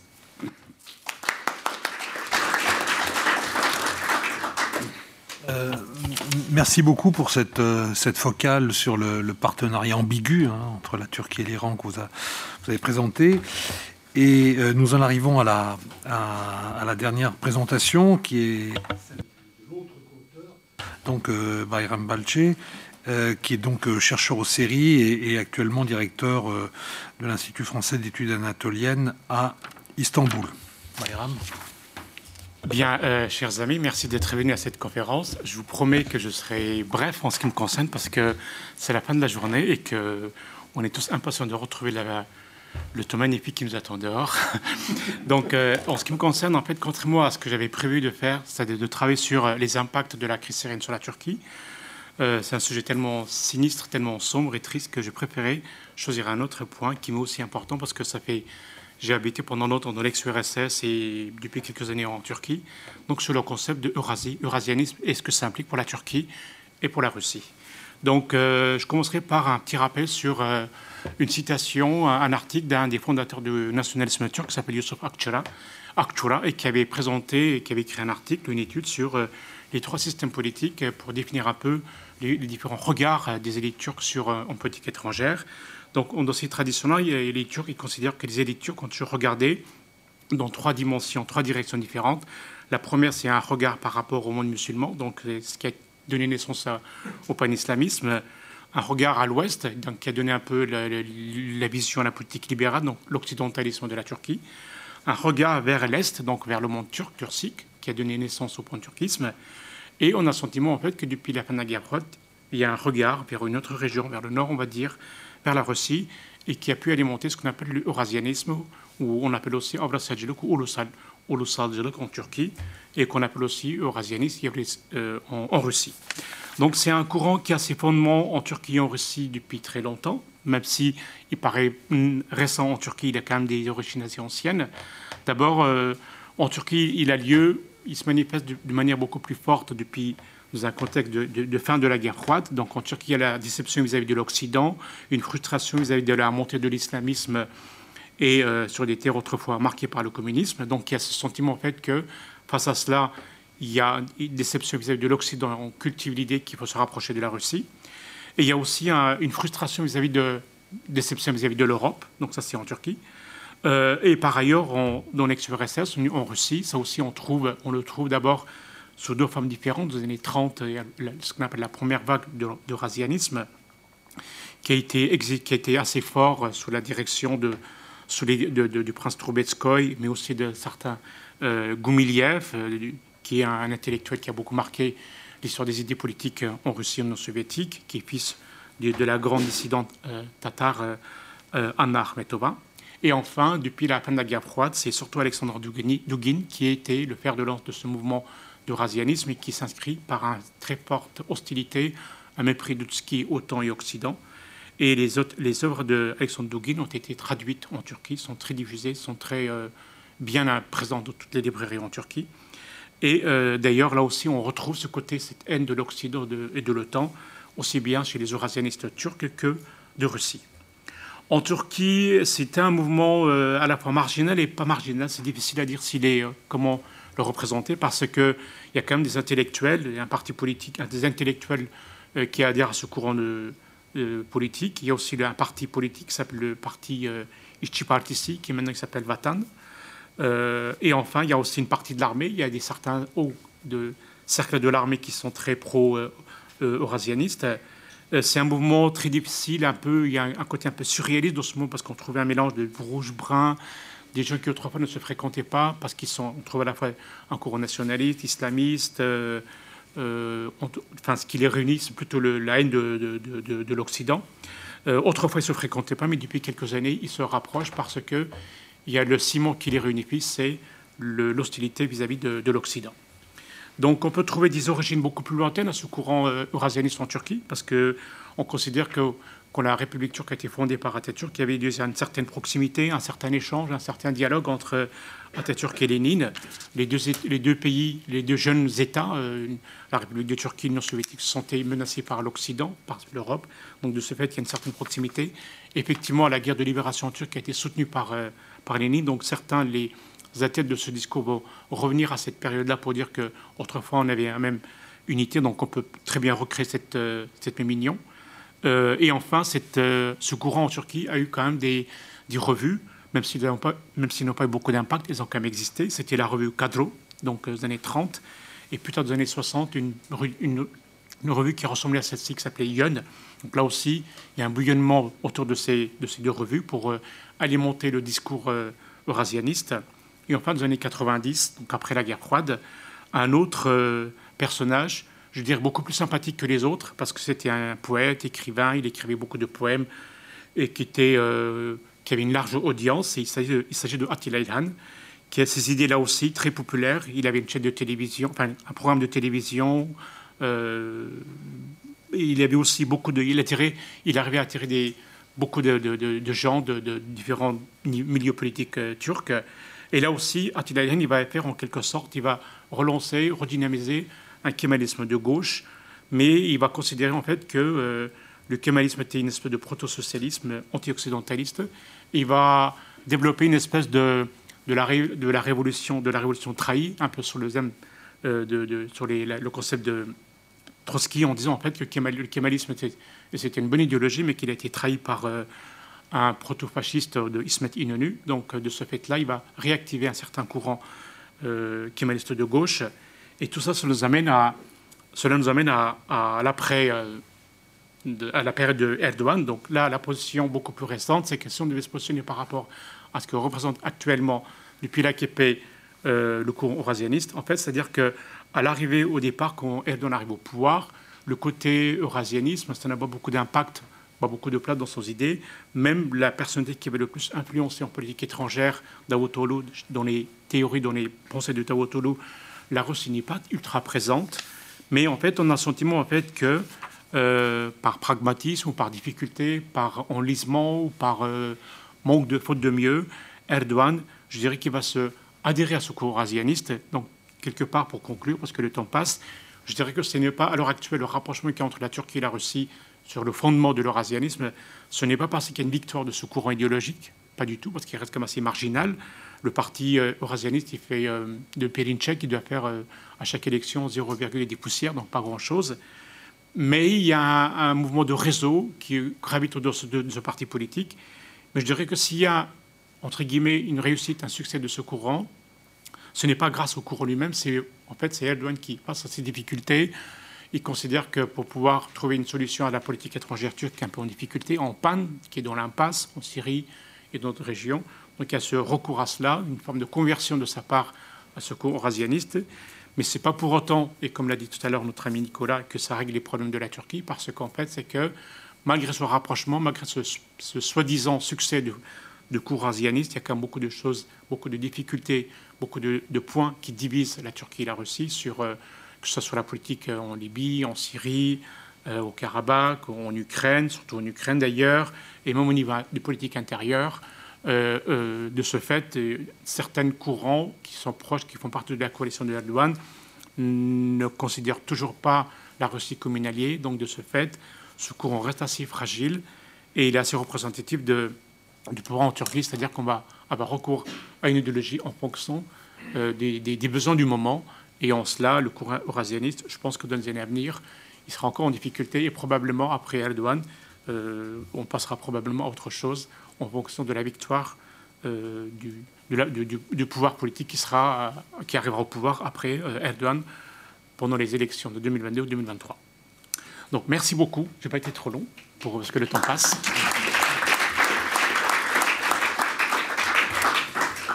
Merci beaucoup, Bayram, pour, pour cette cette présentation euh, qui était centrée donc sur le courant euh, eurasiatique, dont, je retire euh, néanmoins que, et là il y a quelque chose qui, est quand même, qui rassemble de façon assez claire, et ça a été aussi présent dans les dans les dans d'autres présentations autour de cette table, que, que disons dans la l'opposition à l'Occident est quand même assez structurante dans cette dans ce groupe de trois de trois pays qui, certes peuvent avoir des rapports ambigus, mais, mais, mais, qui sur ce point ont quand même pas mal de, de, de convergence.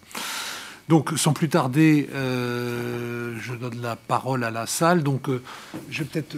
Bertrand, tu peux me donner le micro qui est là, s'il te plaît Merci beaucoup. Donc, si vous voulez bien, vous, vous nommez aussi avant de, poser votre question.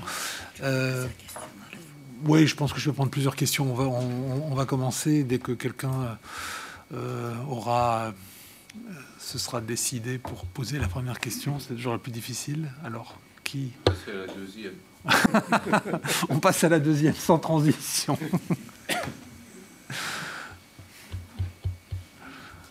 non.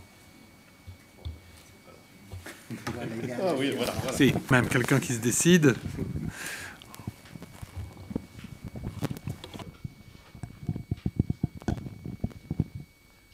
Bonjour, bonsoir. Euh, je suis Maxime Pérez, étudiant en deuxième année au campus de Dijon. Et euh, j'avais deux questions. Euh, on a beaucoup parlé de la Turquie et de la Russie, mais finalement pas beaucoup de l'Iran. Est-ce que vous pouvez revenir sur l'influence de la Russie en Iran, si elle existe Quelle en est-il? Et une deuxième question sur la présence russe en Irak, justement, parce que pas trop d'informations sur ce sujet, présent aux côtés de Bachar al-Assad, mais en Irak.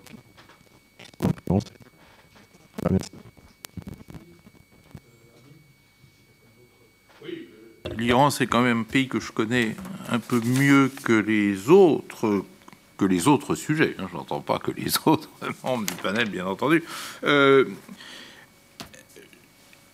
je crois que lorsque on, travaille sur euh, les relations entre l'Iran et l'extérieur, euh, et notamment l'extérieur issu du vieux monde, c'est-à-dire de ce monde westphalien, il faut mettre euh, en regard la fascination et la détestation.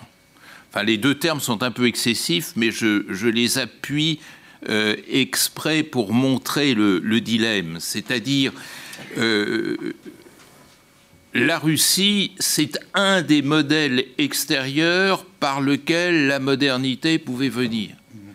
Et c'est de ce point de vue-là une source d'imitation, d'inspiration, euh, notamment auprès des élites. Euh, c'est une voie pour s'occidentaliser.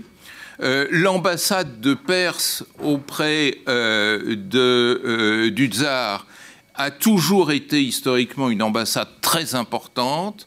C'est le lieu où se sont formés et socialisés des gens qui ont énormément compté euh, dans l'Empire perse. Je pense par exemple à quelqu'un comme Teimourtaj, qui a été l'un des grands acteurs euh, de, des années 30 en Iran, jusqu'à ce qu'il devienne un trop grand acteur et que le, le Reza Shah euh, le lui fasse comprendre au niveau de sa carotide.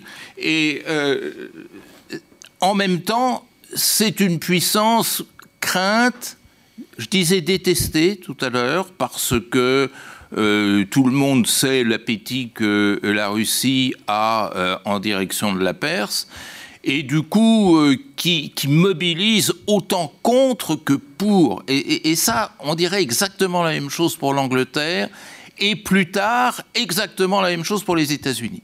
C'est la raison pour laquelle le consensus que habilement tu essayais de trouver, moi je le récuse.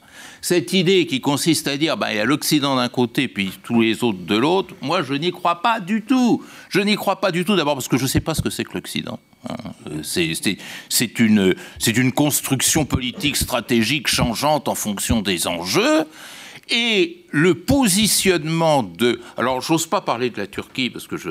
surtout devant, devant vous, hein, euh, mais le positionnement euh, de l'Iran ou de la Perse face à l'Occident, euh, elle n'est pas aussi claire, il n'est pas aussi clair que cela, y compris pendant la Révolution. Le cri de ralliement pendant la Révolution de 1979, c'était Nashari, Nakarbi, Jamhuri Islami. Ni Est ni Ouest, République islamique. C'est ça la, chose. Et euh, ce que on ne veut pas comprendre, c'est que il y a une très vieille tradition de fascination, détestation à l'égard de l'Occident comme à l'égard de la Russie, on fera avec qui sera aimable avec euh, la Perse, avec l'Iran. Euh, si euh, Poutine crée des opportunités de coopération, ça marche.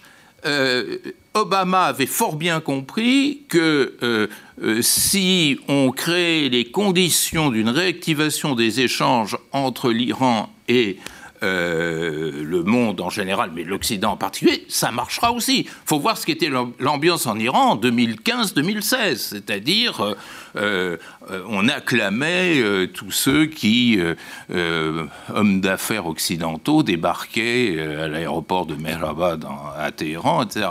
Donc les choses ne sont pas du tout figées et c'est exactement la même chose avec la Russie. Et si on ne comprend pas cette dialectique, qui d'ailleurs euh, appartient au rapport Nord-Sud, hein, parce qu'on pourrait dire la même chose sur l'Afrique, on pourrait dire la même chose euh, sur, euh, sur l'Asie.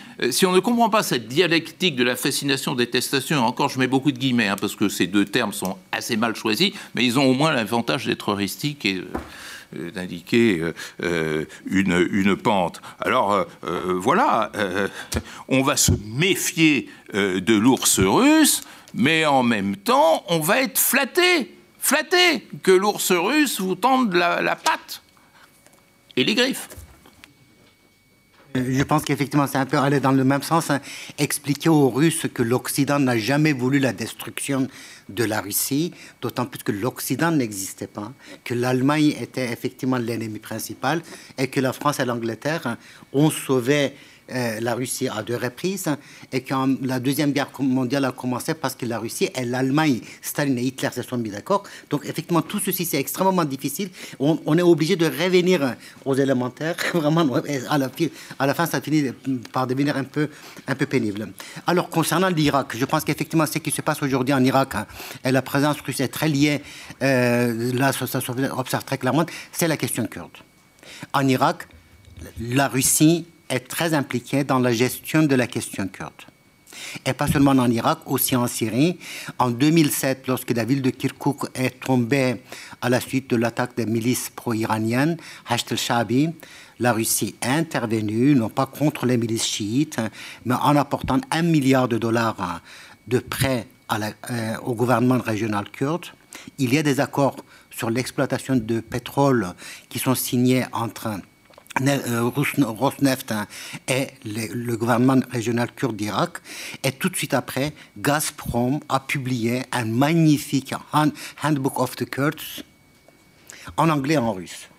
Donc là, vous voyez effectivement comment la politique russe se détermine, non pas à partir du centre, mais à partir de cette périphérie. En Syrie aussi, cela est en partie le cas.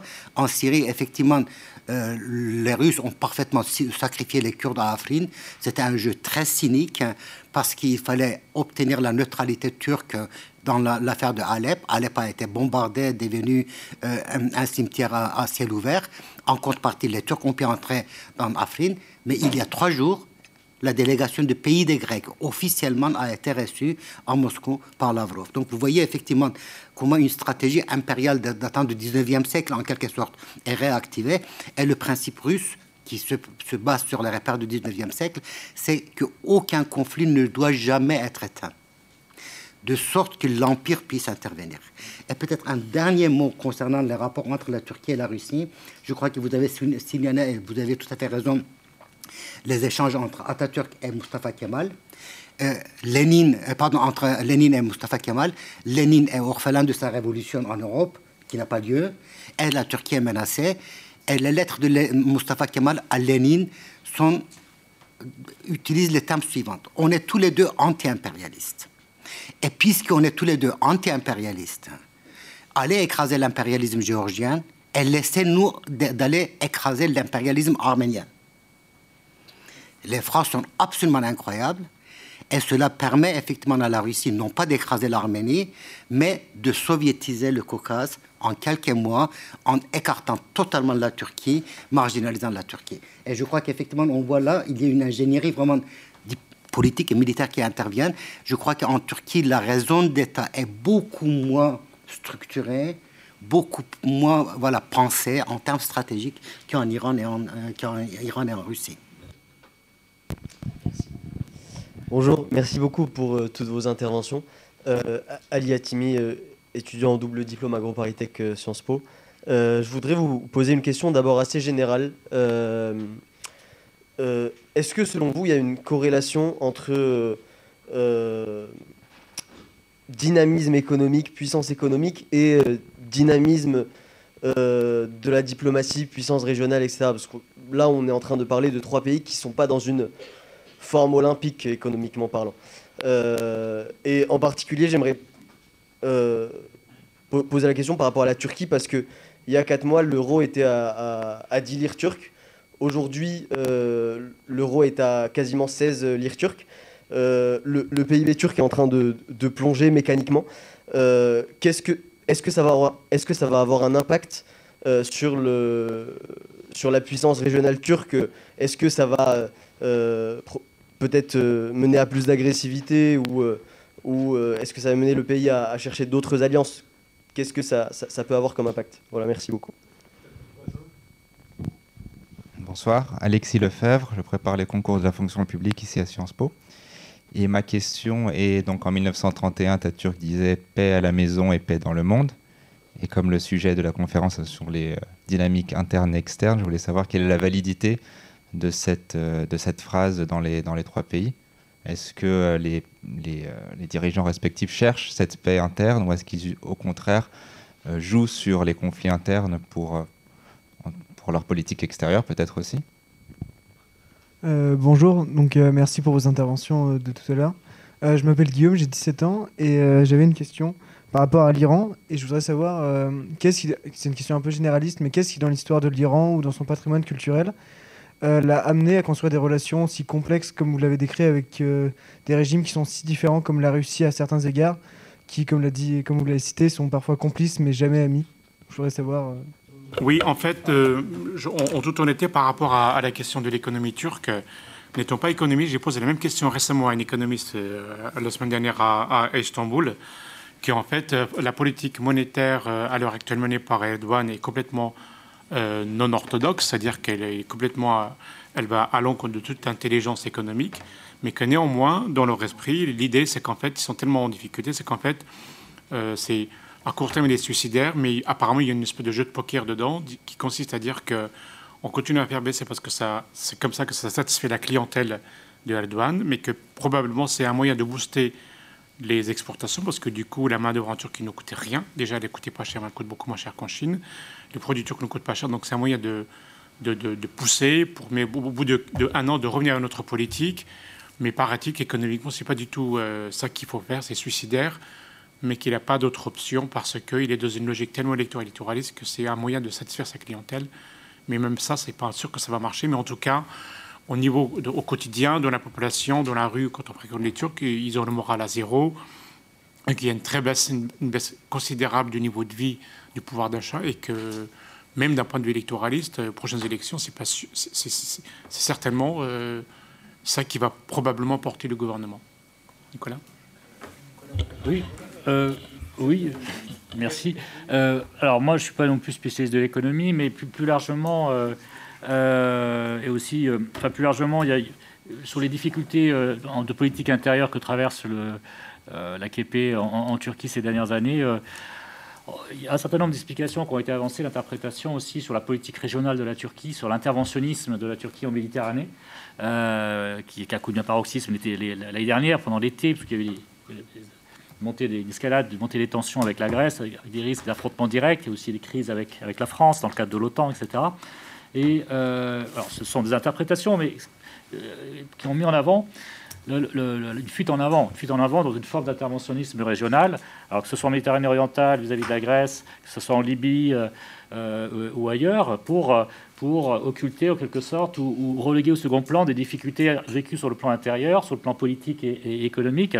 d'une part, le déclin électoral de l'AKP qu'a montré les, élections municipales de, mars 2019 la perte de grandes villes comme Istanbul et Ankara notamment, et euh, euh, euh, cette, dépression économique, cette crise économique qui s'aggrave depuis 2018 en, Turquie. Et donc selon ces interprétations, l'orientation de cette politique étrangère agressive ou en tout cas interventionniste dans sa périphérie pourrait s'expliquer entre autres par cette volonté du pouvoir turc de, de, mettre au second plan euh, ou d'occulter les difficultés euh, traversées au niveau, sur le plan intérieur. Oui, pardon.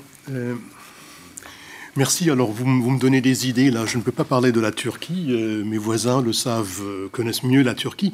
Mais je pense que la question qu'on doit se poser par rapport au, dynamisme économique, c'est que, bah, euh, et si l'on regarde, disons, la Turquie, l'Iran, la Russie d'un côté, qui ne sont, comme vous dites, pas nécessairement dans une forme olympique, mais alors d'autres pays concernés au Moyen-Orient le sont encore moins.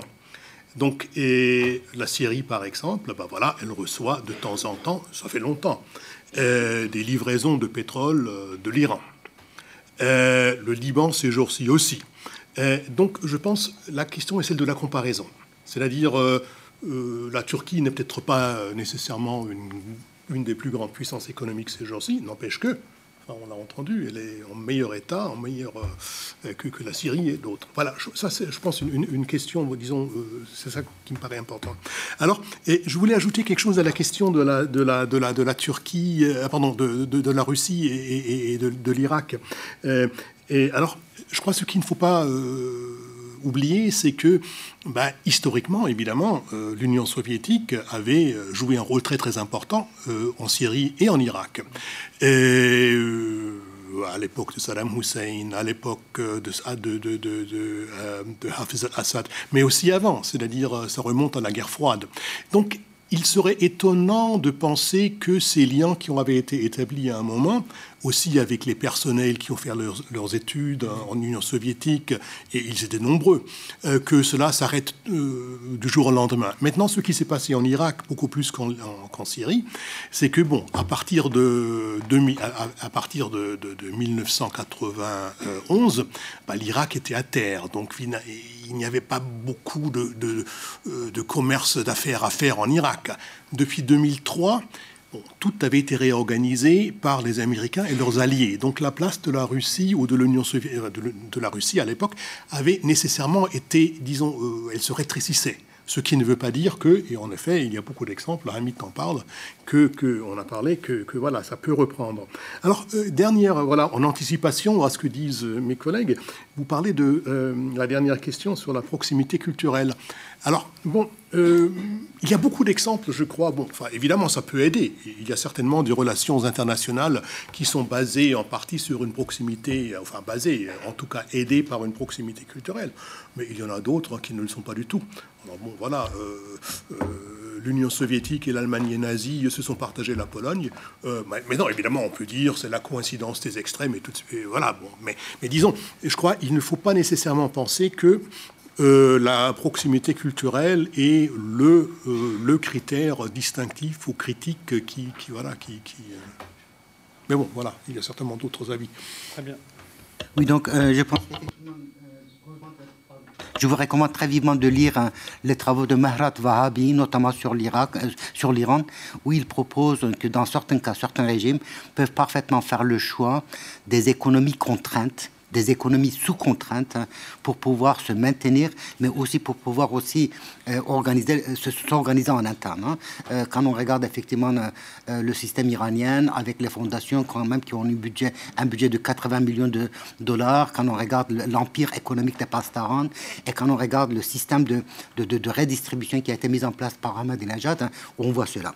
Il n'en reste pas moins que, effectivement, dans les trois cas, la situation économique est dramatique en Russie, voilà, le produit intérieur brut de la Russie, c'est le double du budget du Pentagone. Jusqu'où la Russie peut aller dans une guerre froide, cette question se pose.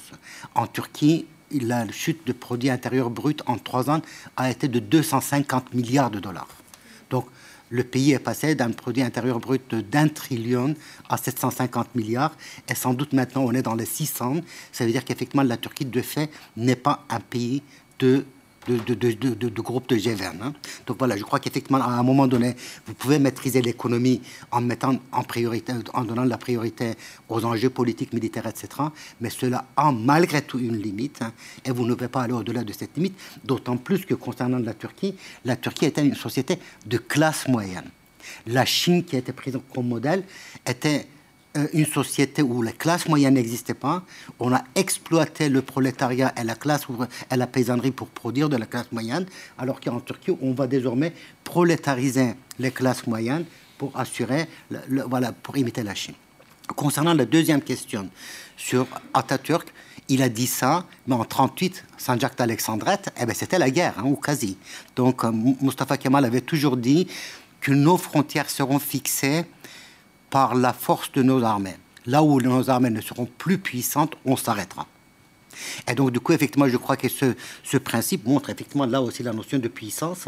Qu'est-ce que c'est une puissance? On le voit très clairement dans le discours de Mustafa Kemal.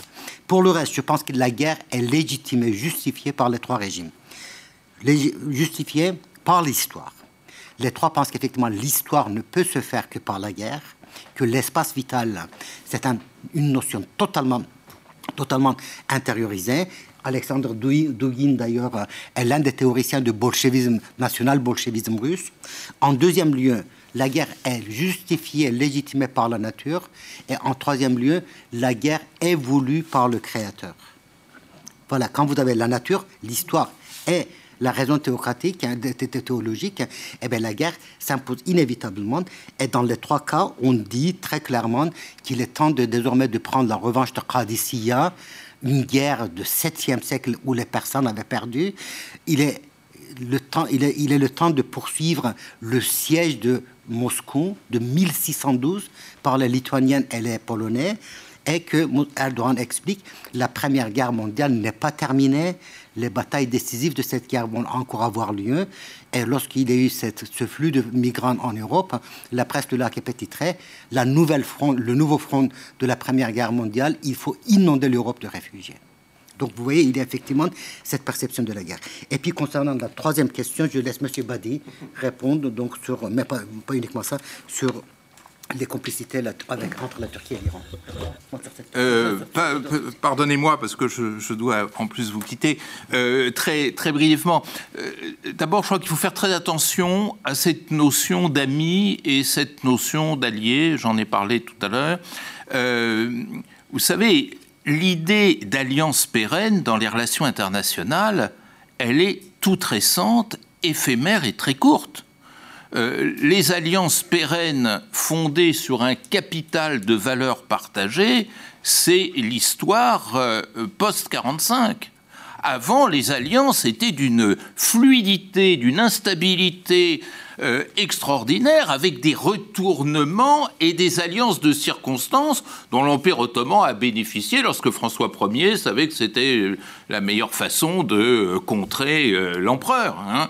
Et, toute l'histoire s'est faite comme ça. Ce qui est intéressant, c'est que nous, nous avons un cerveau qui a été fabriqué en grande partie dans cette maison avec l'idée que euh, on est dans un monde de puissance, d'alliance et de pérennité, et on rajoute la chantilly occidentale par-dessus.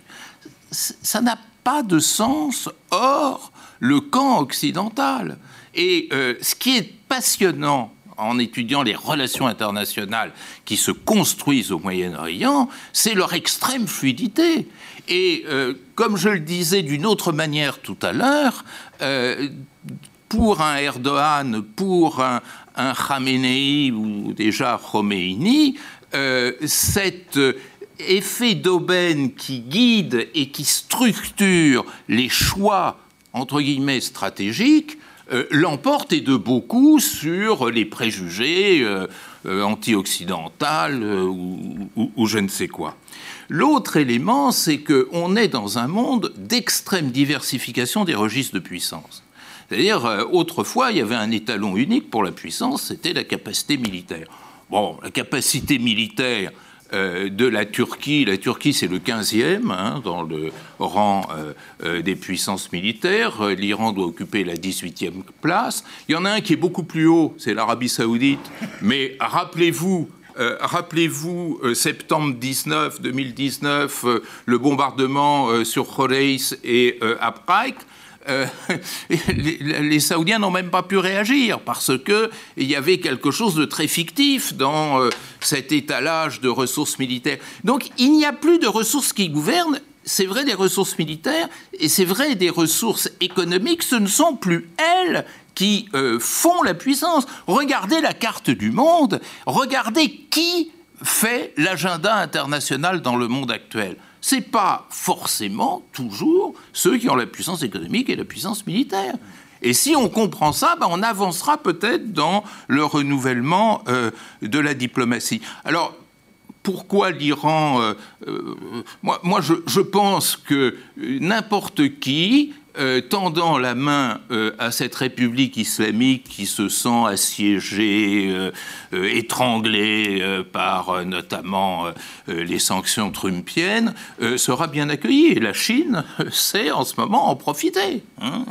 La Chine est en train de renflouer l'Iran. Moi, j'aurais préféré que ce soit les Occidentaux qui renflouent l'Iran. la Chine est en train de renflouer l'Iran et ça se passe très bien.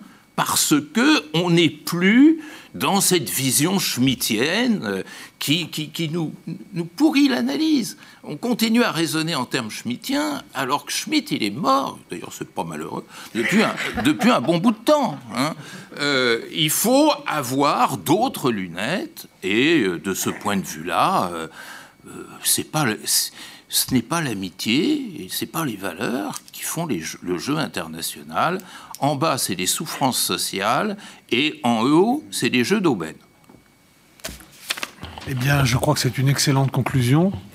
Donc, euh, euh, je, remercie les, participants à, cette, euh, à, cette, réunion et je, remercie également l'assistant. Je vous renvoie donc aux deux ouvrages, celui de Hamid Bozarslan sur l'antidémocratie au XXIe siècle et celui de Bayram Balchi et Nicolas Monceau, euh, Turkey, Russia, Iran in the Middle East, pour ceux qui veulent aller plus loin.